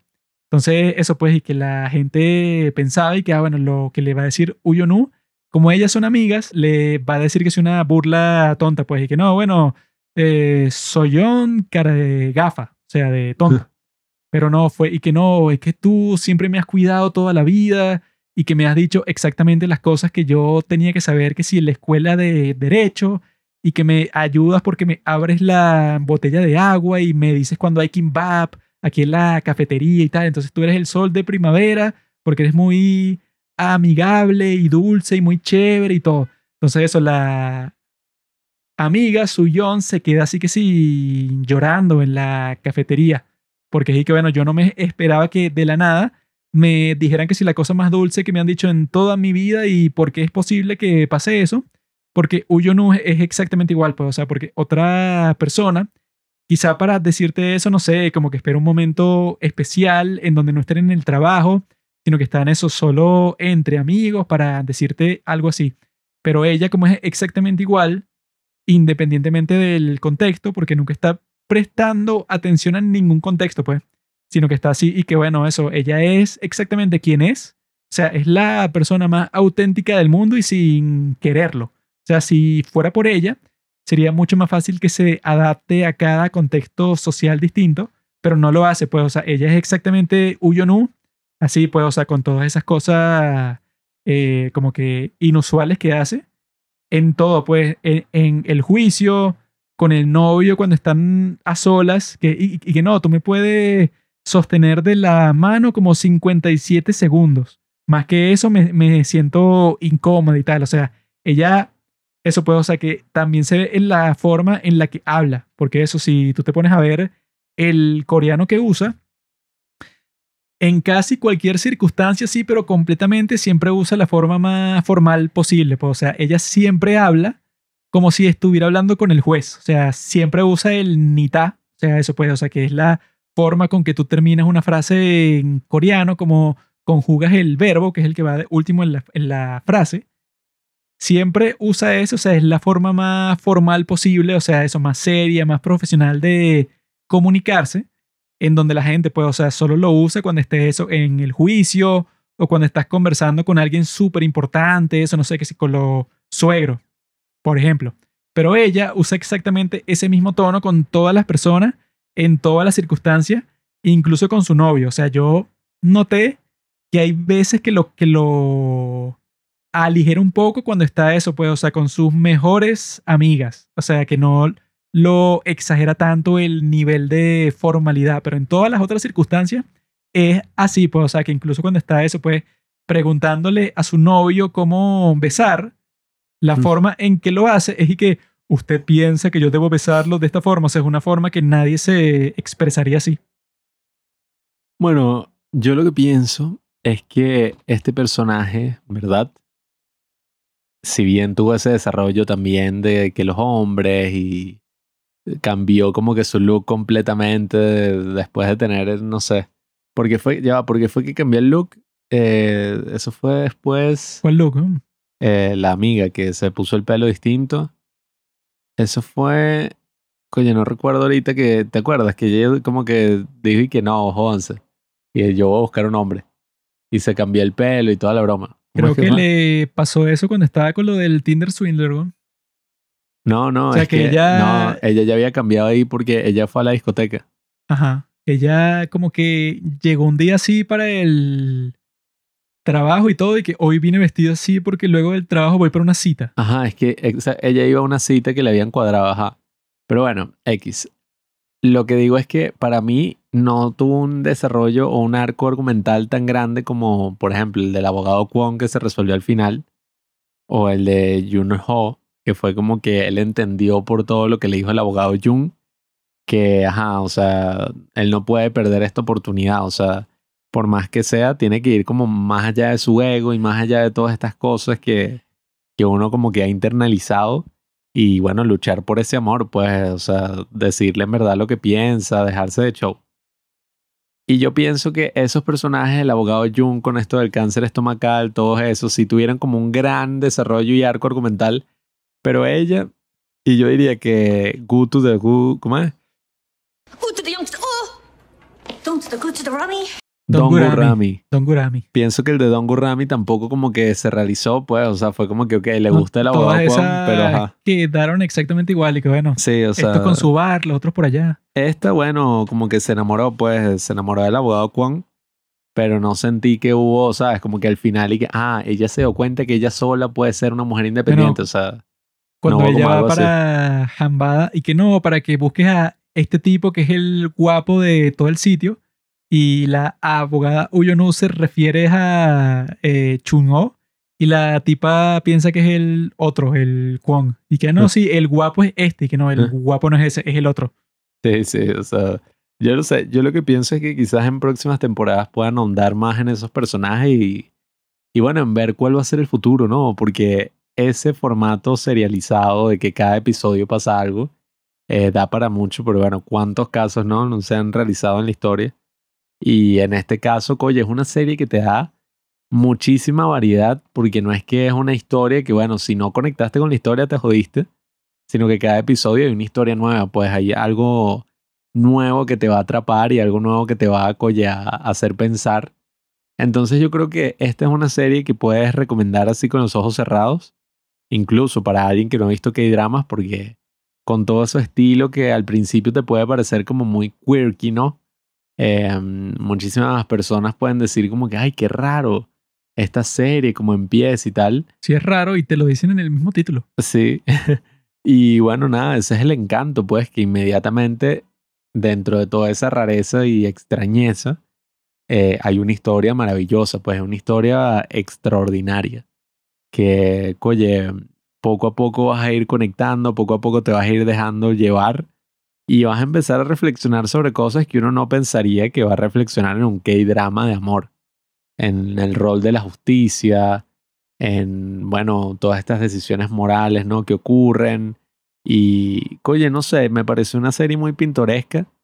El personaje, como dice Juanqui, el abogado Wu, está muy bien logrado. Y es un gran personaje en, en todas estas series coreanas. Es como esos personajes que uno siempre va a recordar, que sí, ay, Vincenzo. O sea, cuando la serie tiene el nombre del personaje, uno está ahí que, ay, claro.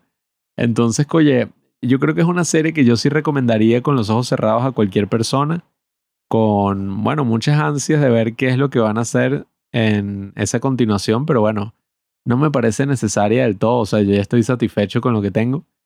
Y nada, yo creo que también es esa serie que te abre como que una nueva perspectiva, pues como es, yo creo que ese es como el gran logro que tiene el cine y en su extensión estas series, ¿no? Estas obras de arte, porque es como meterte en los zapatos de otra persona que ha vivido algo totalmente distinto que tú.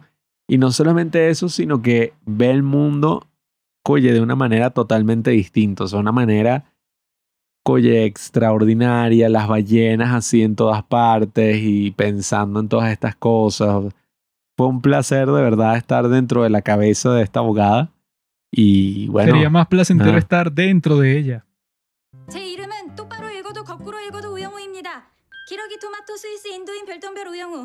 Eres un hijo de puta, Juanqui. Lo que la gente no entiende es que. Ajá. Está este tipo Juno, que eso, ay, es el más bello, el más considerado, tal y tal y tal.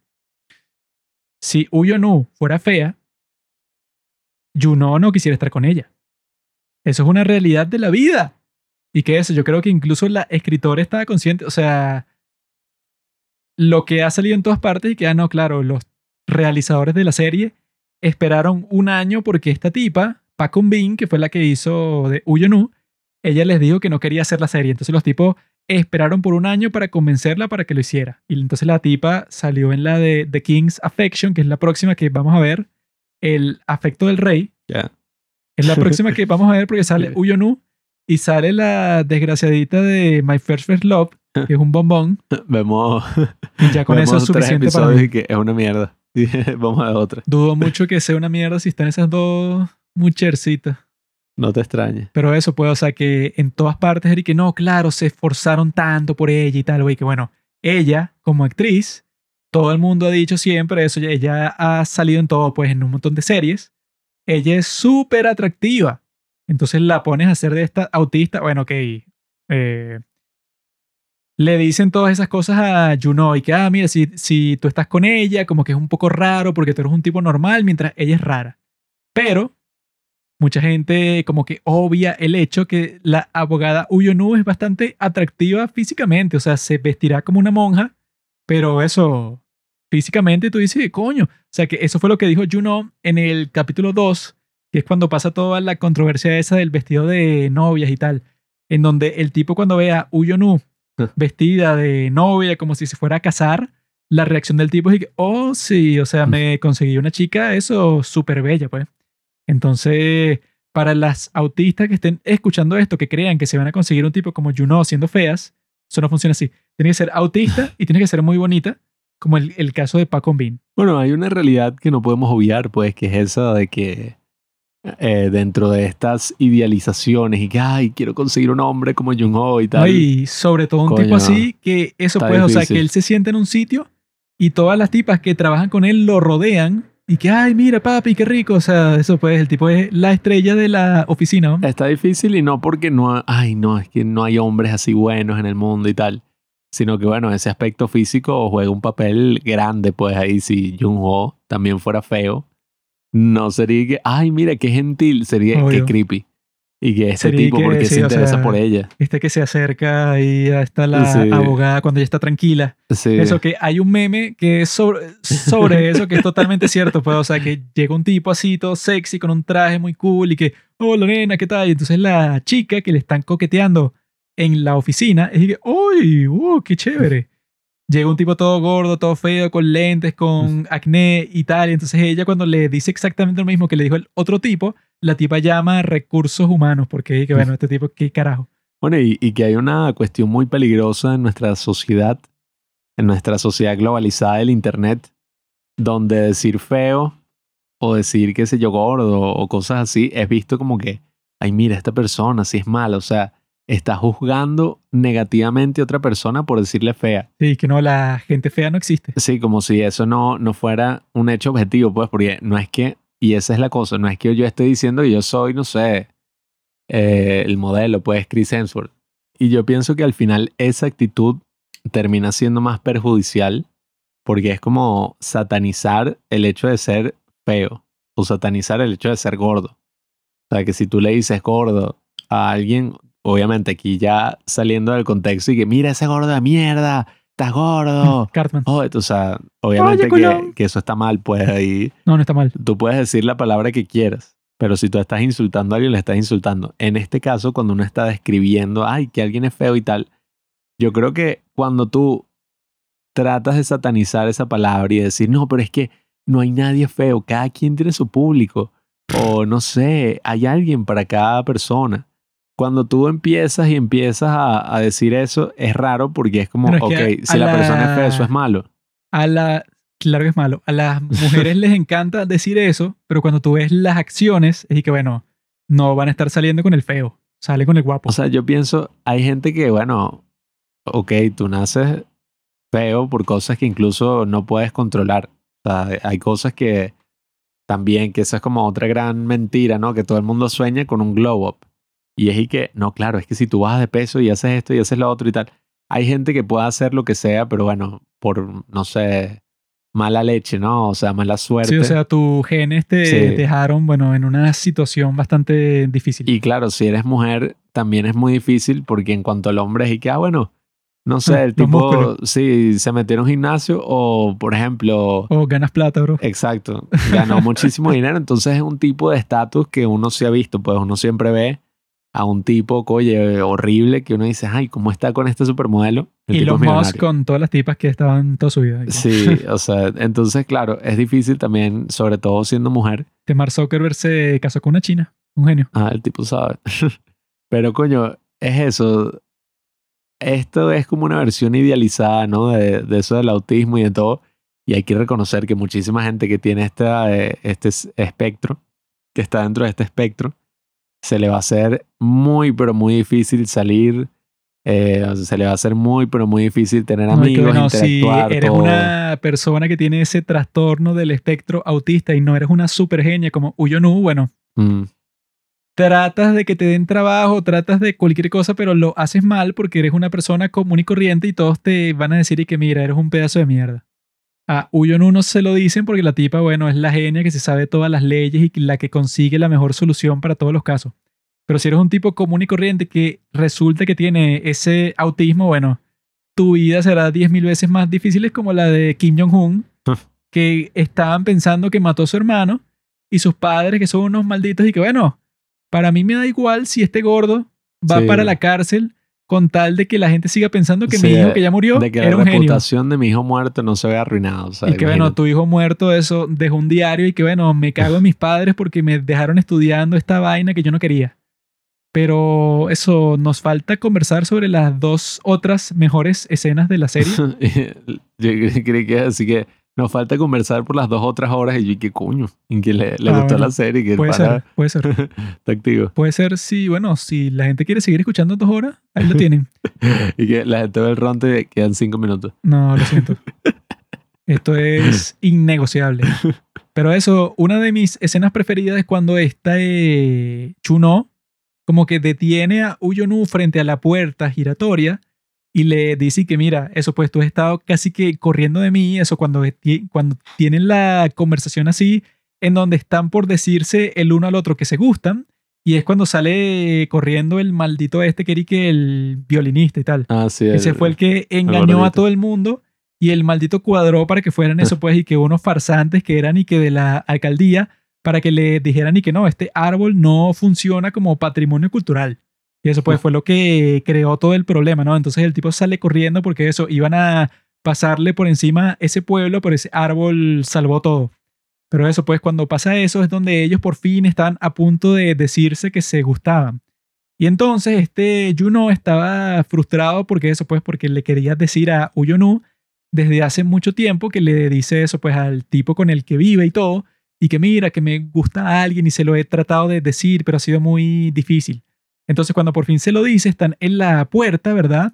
Y esta Uyonu se queda en shock porque han estado con ese jueguito por un tiempo, eso, pues, o sea, que está Don Gurami le dice a ese Chuno cuando se da cuenta que obviamente le gusta Uyonu y que, mira tú, váyanse en carro y hay como que una playita por esta zona para que tú la lleves y tal. O sea, e- e- ella le da el consejo porque se da cuenta que el tipo en realidad le, le gusta, pues.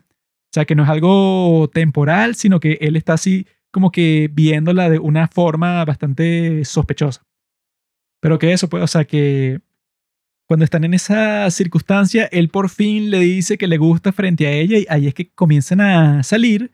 Y cuando Juno está esperando la respuesta de Uyonu, que eso creo que pasa en el capítulo 9, cuando por fin le dice lo que siente, suena la mega canción esta. Y yo dije, ah, o sea, que te dejan así como que ese silencio para que pueda sonar eso. Y yo estaba de que, wow, qué cool, porque eso, están en la puerta en donde se conocieron y tal, cuando él no se daba cuenta que ella era la abogada que le estaba esperando, porque hay muchos que no sabían cuál era el trabajo de este tipo. Y este tipo, el trabajo que tiene, los gringos lo, lo llaman paralegal, que es el tipo que básicamente estudió derecho, pero como que no ha hecho el examen para ser abogado completamente, entonces lo dejan como que de asistente de los demás, para que el tipo eso saque copias, para que esté pendiente de cuáles son los materiales con los que tienen que estar al día los abogados para los casos que tienen y tal. Es el tipo que está de asistente, de pasante, básicamente, por los momentos, o, que el tipo quizá no quiere ser abogado completo por alguna razón, o que tiene ese trabajo temporalmente, pues, o sea, así de asistente. Los ayuda a que si, ay, mira, necesitamos tantos documentos para la investigación, o necesitamos que hables con tal testigo para que vaya a este sitio. chofer y todo, y que bueno, tú manejas aquí. Tipo los ayudó con la logística Pero y ese con todo el momento pensé yo que fue súper cool porque eso, pues, porque los tipos, como hacen en todos los K-drama, no es y que, ah, no, bueno, le dijo que le gustaba sino que los tipos cuadraron todo estéticamente y narrativamente para que ese fuera el momento final del clímax así. Que bueno, que toda la frustración de él llegó hasta cierto punto para que por fin le confesara eso. En el sitio en donde se conocieron a la tipa que eso, pues, o sea, que mucha gente ya como que le advertía a él y que no, bueno, o sea, tú te la pasas con ella, pero eso, siempre están conversando en la cafetería y ella te llama por teléfono, pero mejor como que aléjate un poco de ella porque es rarita y tal. O sea, el tipo, lo que sí fue muy cool de él, o sea, que si yo lo veo realista, era que el tipo, a pesar de que todo el mundo lo criticaba y le decía pues, que, que su decisión por Uyonu no tenía ningún sentido, él de todas formas decía que me da igual, pues a mí no me importa lo que digan todos ustedes porque ya yo tomé mi decisión y que sí me gusta, pues, o sea, que él o sea, lo asaltan pues de todas partes. Se encuentra a los amigos cuando está en una cita con Uyonu y es y que no, bueno, cuando les dice que es una cita, los amigos es y que, pero qué, ¿a qué te refieres? O sea, ¿cómo vas a estar en una cita con esta mujer que es toda rara, que no hace contacto visual, que tiene como que puros gestos extraños y que bueno, que ella sale corriendo cuando están conversando así, que, que no, que se le ocurre una cosa para un caso y sale corriendo cuando estaba hace cinco minutos caminando con él, pues. O sea, es alguien que claramente, como lo dice el título, es bastante rara.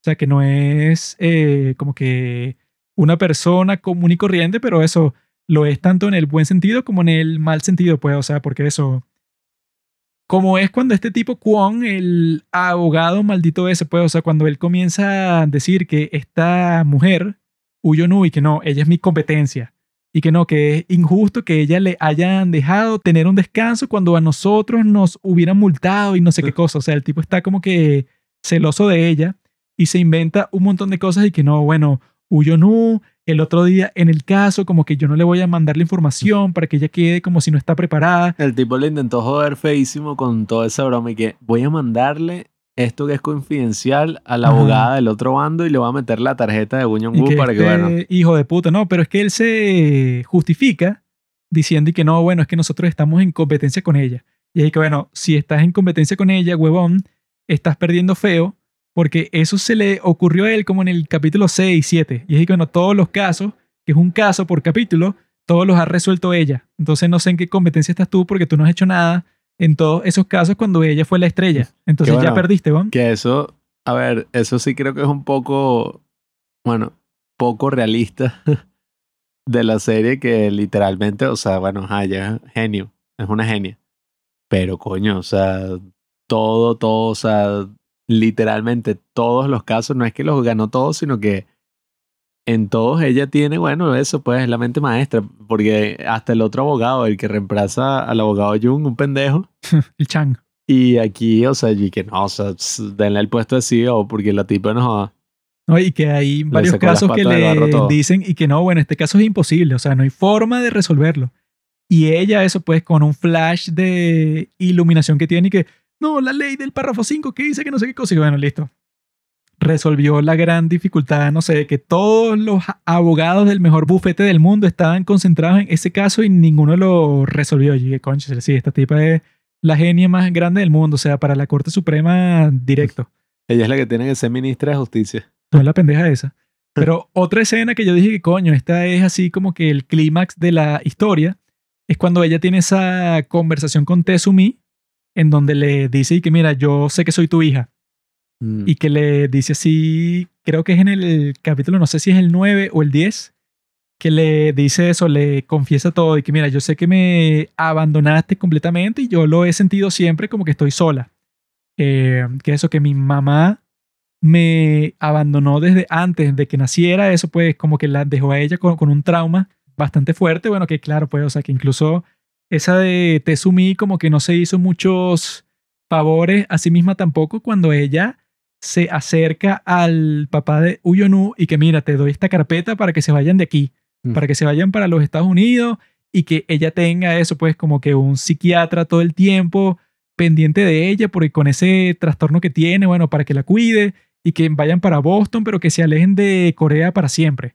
Y bueno, y el papá se indigna pues y queda, no, sí, bueno, te has desaparecido toda su vida y ahora es y que no, bueno, tú nos vas a decir dónde vivir. Y que bueno, que ella lo duda un poco, porque claro, está en una situación difícil, pero que al final dice, bueno, que se joda, porque eso no le vamos a hacer caso, ¿no? Pero hay una escena que bueno, que, que, que creo que sí puedo decir exactamente dónde es, porque yo lo ¿Anotaste? anoté, creo. Vamos a ver. A ver, resumí. Ajá, exacto. Es el capítulo 8, en donde yo lo que puse ahí es que eso, pues, o sea, que la conversación que ellas tienen, tanto Uyonu como Tezumi, Uyonu al principio tiene como que ese modo de actuar que ella siempre tiene, pues, o sea, que ella esté diciendo lo, que esté diciendo, lo dice súper formal, súper profesional, súper serio. Ella no muestra como que ningún tipo de emoción cuando le está diciendo a Tezumi y que mira eso, pues tú me trataste muy mal y me deprimí y me abandonaste y yo, y yo sé que yo no te importo. Pero al final ella no tiene como que otra opción de por fin ponerse a llorar, pero bastante sutilmente. Y e- e- eso puede, o sea, que yo vi que ella también actúa como hace la gran actriz IU, que ella usa el cuello así cuando se siente como que está en una situación que emocionalmente, bueno, la tiene en una en un estado como que crítico. Ella, bueno, que si los músculos del cuello tú ves como están como que súper tensos. Entonces ella en esta escena como que se está aguantando todo esto dentro de sí, o sea, las lágrimas, la tensión, el estrés, todo. Hasta que al final sí ella como que explota completamente, o sea, que eso que no llora, no sé, como que desesperadamente, pero sí llora un poco. Cuando está eso, pues como que por fin confrontó a su madre y le contó todas las cosas, bueno, todas las heridas que les dejó para todos los tiempos. Mm. Y yo cuando vi eso, yo dije, ah, conchale, esto sí, como que si ya el personaje de ella era gigante sin saber, que bueno, que tenía ese gran problema con su madre y que su madre, bueno, era su oponente en el juicio y que ellos lo vencieron. O sea, todas esas cosas juntas son las que tú piensas y, y que bueno, claro, o sea, lo que te amplían como que la profundidad de todo el personaje y que la forma en que lo muestran así, o sea, porque la actriz que hace de Tezumi también actúa súper bien, o sea, ella actúa así el papel de la madre desgraciada que no le importa más nada, también actúa súper bien porque tú llegas a un, un punto que si la odias, porque dices y que mira, esta tipa eso tiene su interés personal por encima de todas las cosas del mundo y ya quería mandar a su otro hijo también para los Estados Unidos. O sea, a ella como que no le importan muchas cosas. Ella solo le importa al principio eso, pues yo tengo como que mis objetivos. Y si tú te interpones entre yo y mis objetivos, bueno, te jodiste, pues, o sea, yo voy a hacer todo lo posible para quitarte del medio. Y que eso, pues, la confrontación entre ellas dos, creo que sí la hicieron perfecta porque incluso si Tezumi, eso pues como que tiene ese aire de que la tipa no le importa nada, frente a su hija, ella sí se queda sin palabras, pues, o sea, que sí me gustó bastante esa escena porque no tiene mucho diálogo, sino que lo que tiene es que las dos, ¿verdad? Como actrices, fue su mejor momento porque las dos sí estaban, eso pues, como que la situación en que querían que la otra les respondiera muchas cosas Y cuando la otra respondió, bueno, las dos quedaron así como que en un mood, o sea, en un shock, así de que, bueno, yo quería la respuesta a esta pregunta, pero cuando la recibí, no me gustó la respuesta y bueno, quedé así como sin saber qué hacer. Sí, ese fue uno de los momentos más poderosos, pienso yo, de toda la serie. Y esa relación, oye, incluso con los pequeños detalles que te la muestran a ella en un centro comercial, donde coincidencialmente están ahí, bueno, al mismo tiempo. Y entonces, ay, pero usted no tiene una hija para que Ah, venga sí. con, no sé, con usted y tal, y vean todo. Y es eso, pues esa culpa mezclada con el ego gigantesco de este personaje. Y yo creo que, bueno, que al final prácticamente sí toma la decisión de su hijo sobre su carrera, porque, bueno, dice que, bueno, nada, vamos a hacer que mi hijo con, eh, sea el testigo, pues, principal de este mega juicio. Y ahí perdió, bueno, todo su chance de, de convertirse en ministra de justicia, que me imagino, porque para un coreano Mm. que tienen toda esa obsesión con el éxito y con los cargos y con las posiciones, esto debe ser, bueno, el sueño, pues, o sea, la razón de ser.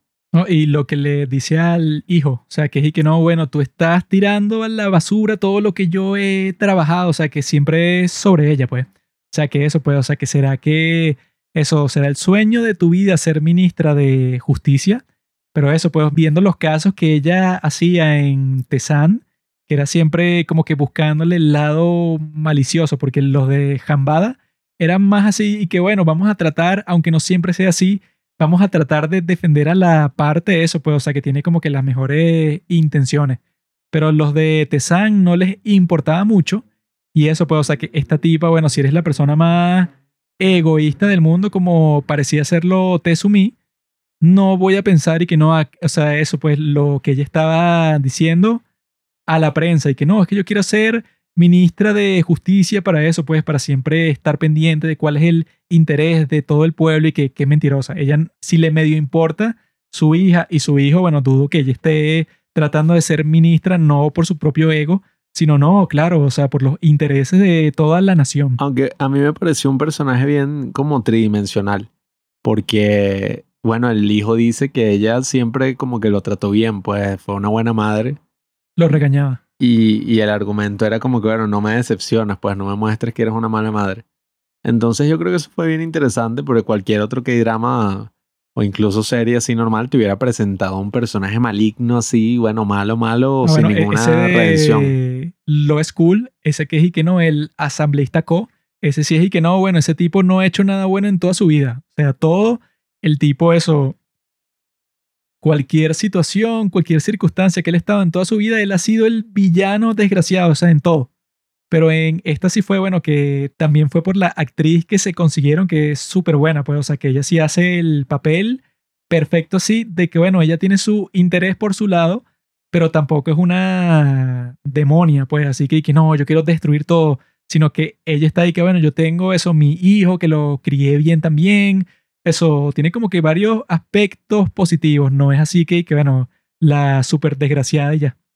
Sí, o sea, entonces, pues yo creo que en general la serie sí, bueno, logra mostrarte, como ya hemos dicho, este gran personaje, todos estos grandes dilemas y debates que se dan en la justicia y, bueno, darte una nueva perspectiva sobre todas estas personas, claro, dentro de un espectro que, que tiene una forma distinta de relacionarse con el mundo, no necesariamente mejor o peor, sino una forma distinta como cada uno de nosotros y, yo creo que eso es muy importante, que siempre reconozcamos nuestras diferencias y reconozcamos también esas cosas que nos unen, pues todas esas grandes cualidades que, que todos tenemos. Entonces, oye, me gustó mucho la serie y yo creo que ya el nivel de refinamiento de estos K-dramas está más que consolidado, o sea, visualmente una maravilla, los efectos, en- no tuvo casi esos momentos cringe, ¿no? Que, que uno veía que si en Crash Landing on You o en incluso algunos K-dramas más recientes, tú dices, "Verga, qué efectos de mierda. O sea, como cosas que tú dices, "Arro, qué cringe este chiste o esto. Aquí ya están coye bien refinados, tiene una gran cinematografía eh, en su mayor parte, pues, o sea, creo que no hubo momentos así de efectos chimbos, efectos malos. Faltó conversar sobre la parte más sexy de la serie. Mm. Que fue lo que yo pensé y que yo voy a usar esto algún día con una chica, o sea, que fue que esta Uyonu, cuando estaba conversando con esa Don Gurami, él que no, mira, eso pues yo estoy tratando de ver si este tipo Yuno en realidad me gusta, pero no sé eso pues, o sea, qué es lo que yo sentiría si en realidad me gusta, porque eso, la chica esta era como que totalmente inexperta con respecto a eso, Uyonu. Entonces esta Don Gurami le dice que, ah, bueno, pero ¿qué es lo que sientes cuando lo ves o cuando estás cerca y tal? Y ella le dice que no, yo siento que se me acelera el corazón y eso. Y está Don Gurami, que es un poco sádica así, y que no, bueno, pero tócalo y si se te acelera el corazón, ya sabes que te gusta. Y entonces ella, como se toma todo literal, es que, ah, bueno, entonces voy a hacer exactamente eso. Lo voy a tocar y voy a ver qué pasa. Entonces ella, cuando lo va a hacer, no solo lo hace ya, sino que se lo dice. Y que no, que ven acá, yo no, que te quiero tocar para ver qué pasa. Y él que, ¿qué?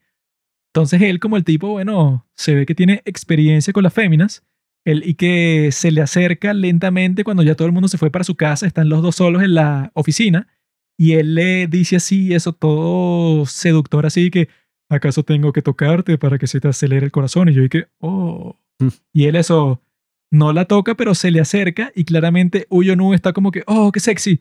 Y, él- y bueno, sale corriendo después de eso, pero él ya está claro y queda, mira, le gusta esta chica.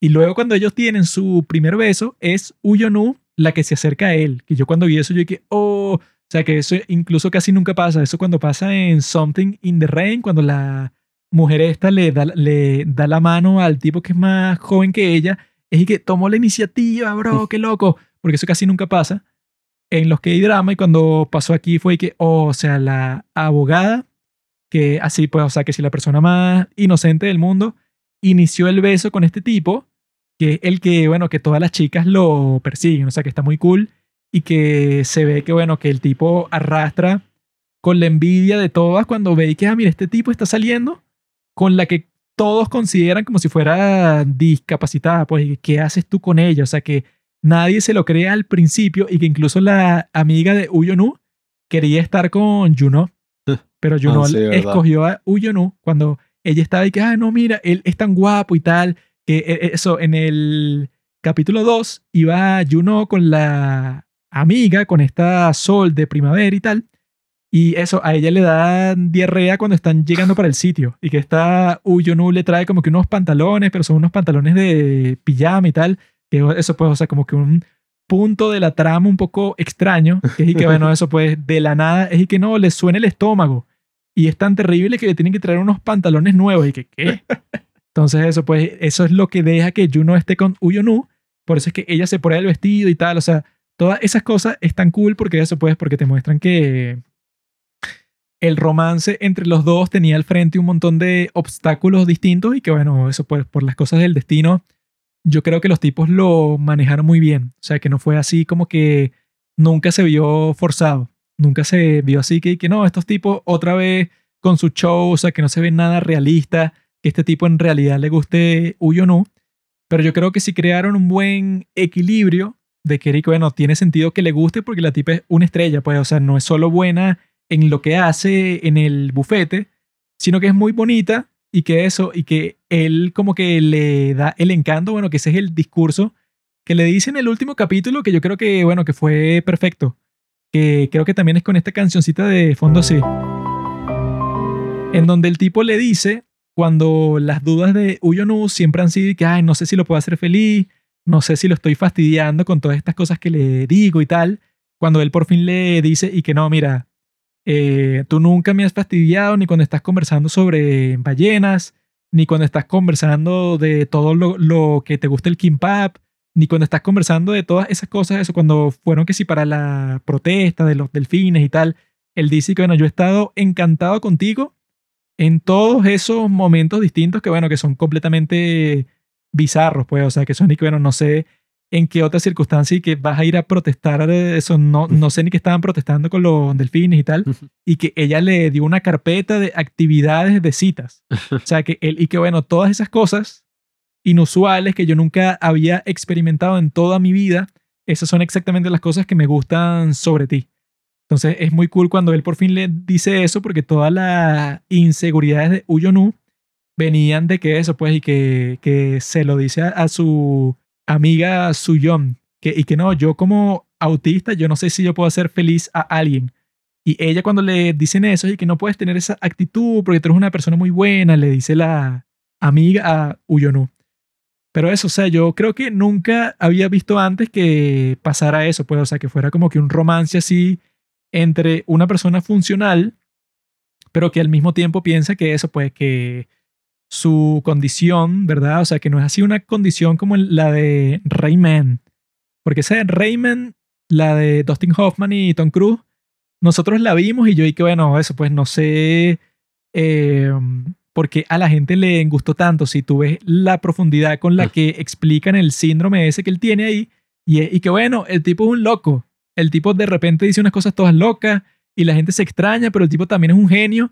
Entonces puedes usar esos poderes para ganar mucho dinero. Ya, o sea, esa es como que toda la profundidad de lo que te demuestran. Se nota que la broma es así como anticuada. Sí, o sea, que- es- es ¿qué? que, o sea, Alguien que se comporta así. no, toda la película es que este tipo sí es raro. Sí, o sea, todas en las escenas. cambio con esta, eh, y, y que bueno, o sea, lo raro de Uyonu es y que bueno, cómo se presenta, la forma en que entra para el cuarto, ciertas maneras de lo que habla, o sea, que bueno, que si es fino como la actriz, cuando eso, cuando ella dice así las cosas, pero unos diálogos mega rápidos, pero exageradamente, cuando hay- una parte, cuando hablan de que van a ir para la isla de Jeju, y ella es que la isla de Jeju en donde están los delfines, tal y tal y tal, en donde nosotros vamos a poder o sea, eso que se lanza, no sé, que si un párrafo como de 20 líneas y lo dice que si en un mismo aliento así, y que, ¿cómo hizo eso? O sea, yo cuando lo vi, que cómo se lanzó una frase, eso pues, no sé, como de 100 palabras así, en un mismo aliento sobre unos delfines en Jeju,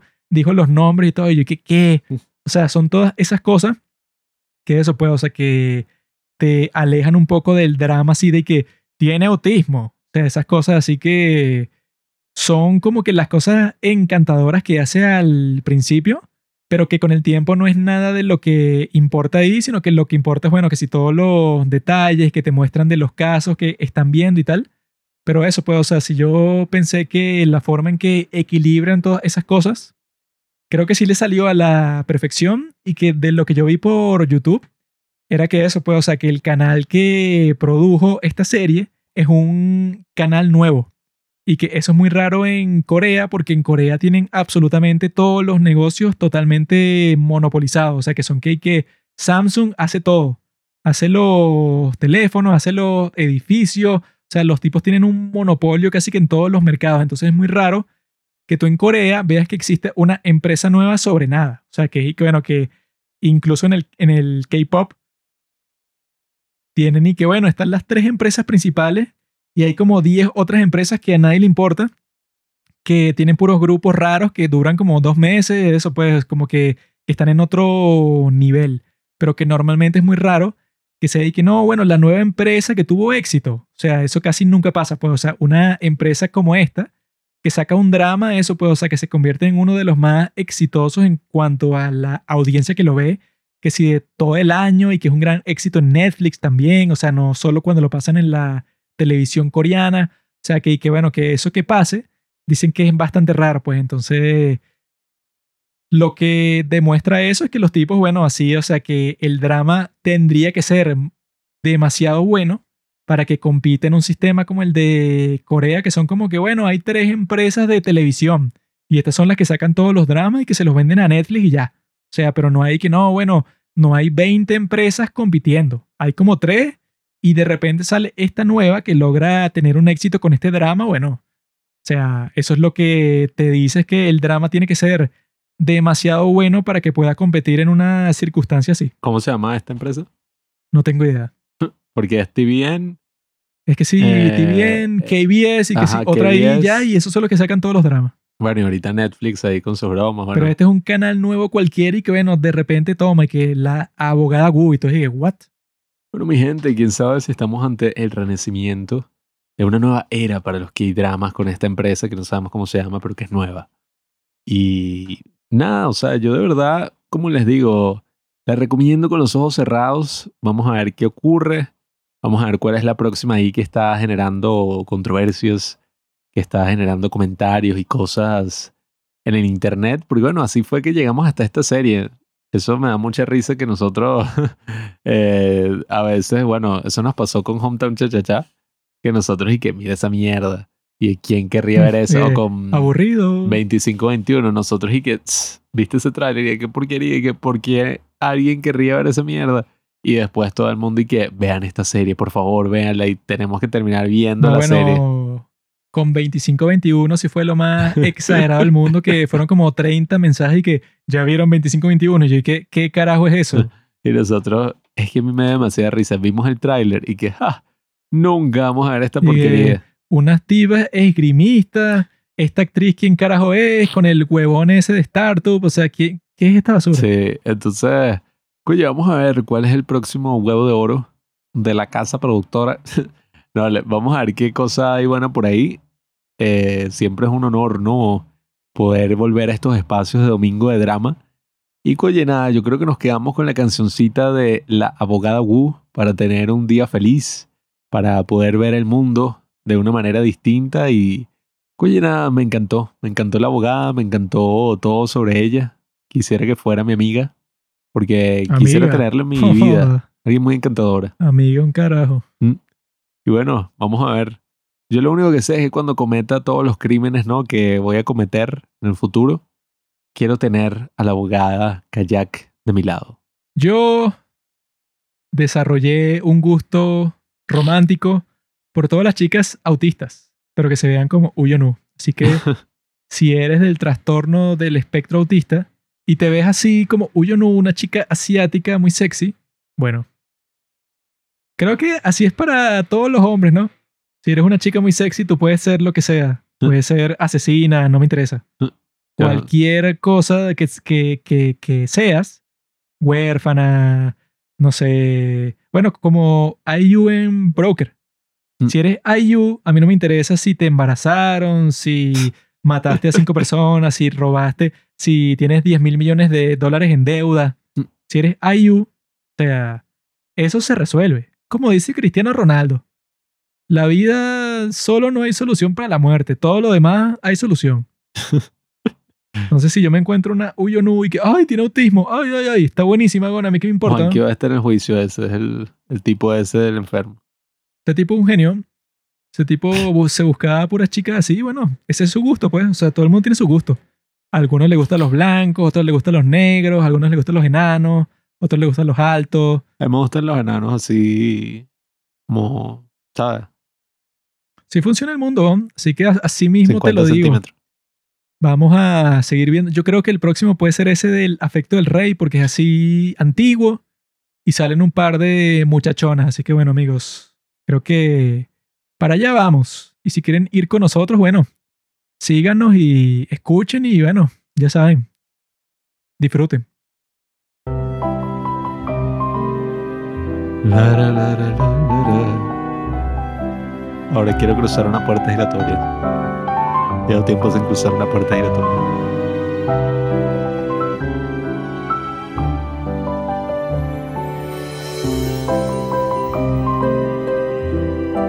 Pone, coño, esto sería fin un buen tono de llamada, ¿verdad? Porque es una alarma así para la mañana. Le voy a poner alarma.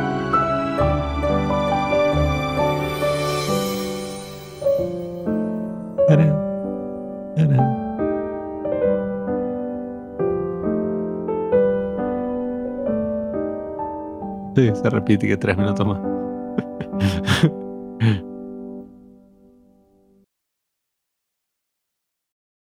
Gracias por escuchar Los Padres del Cine.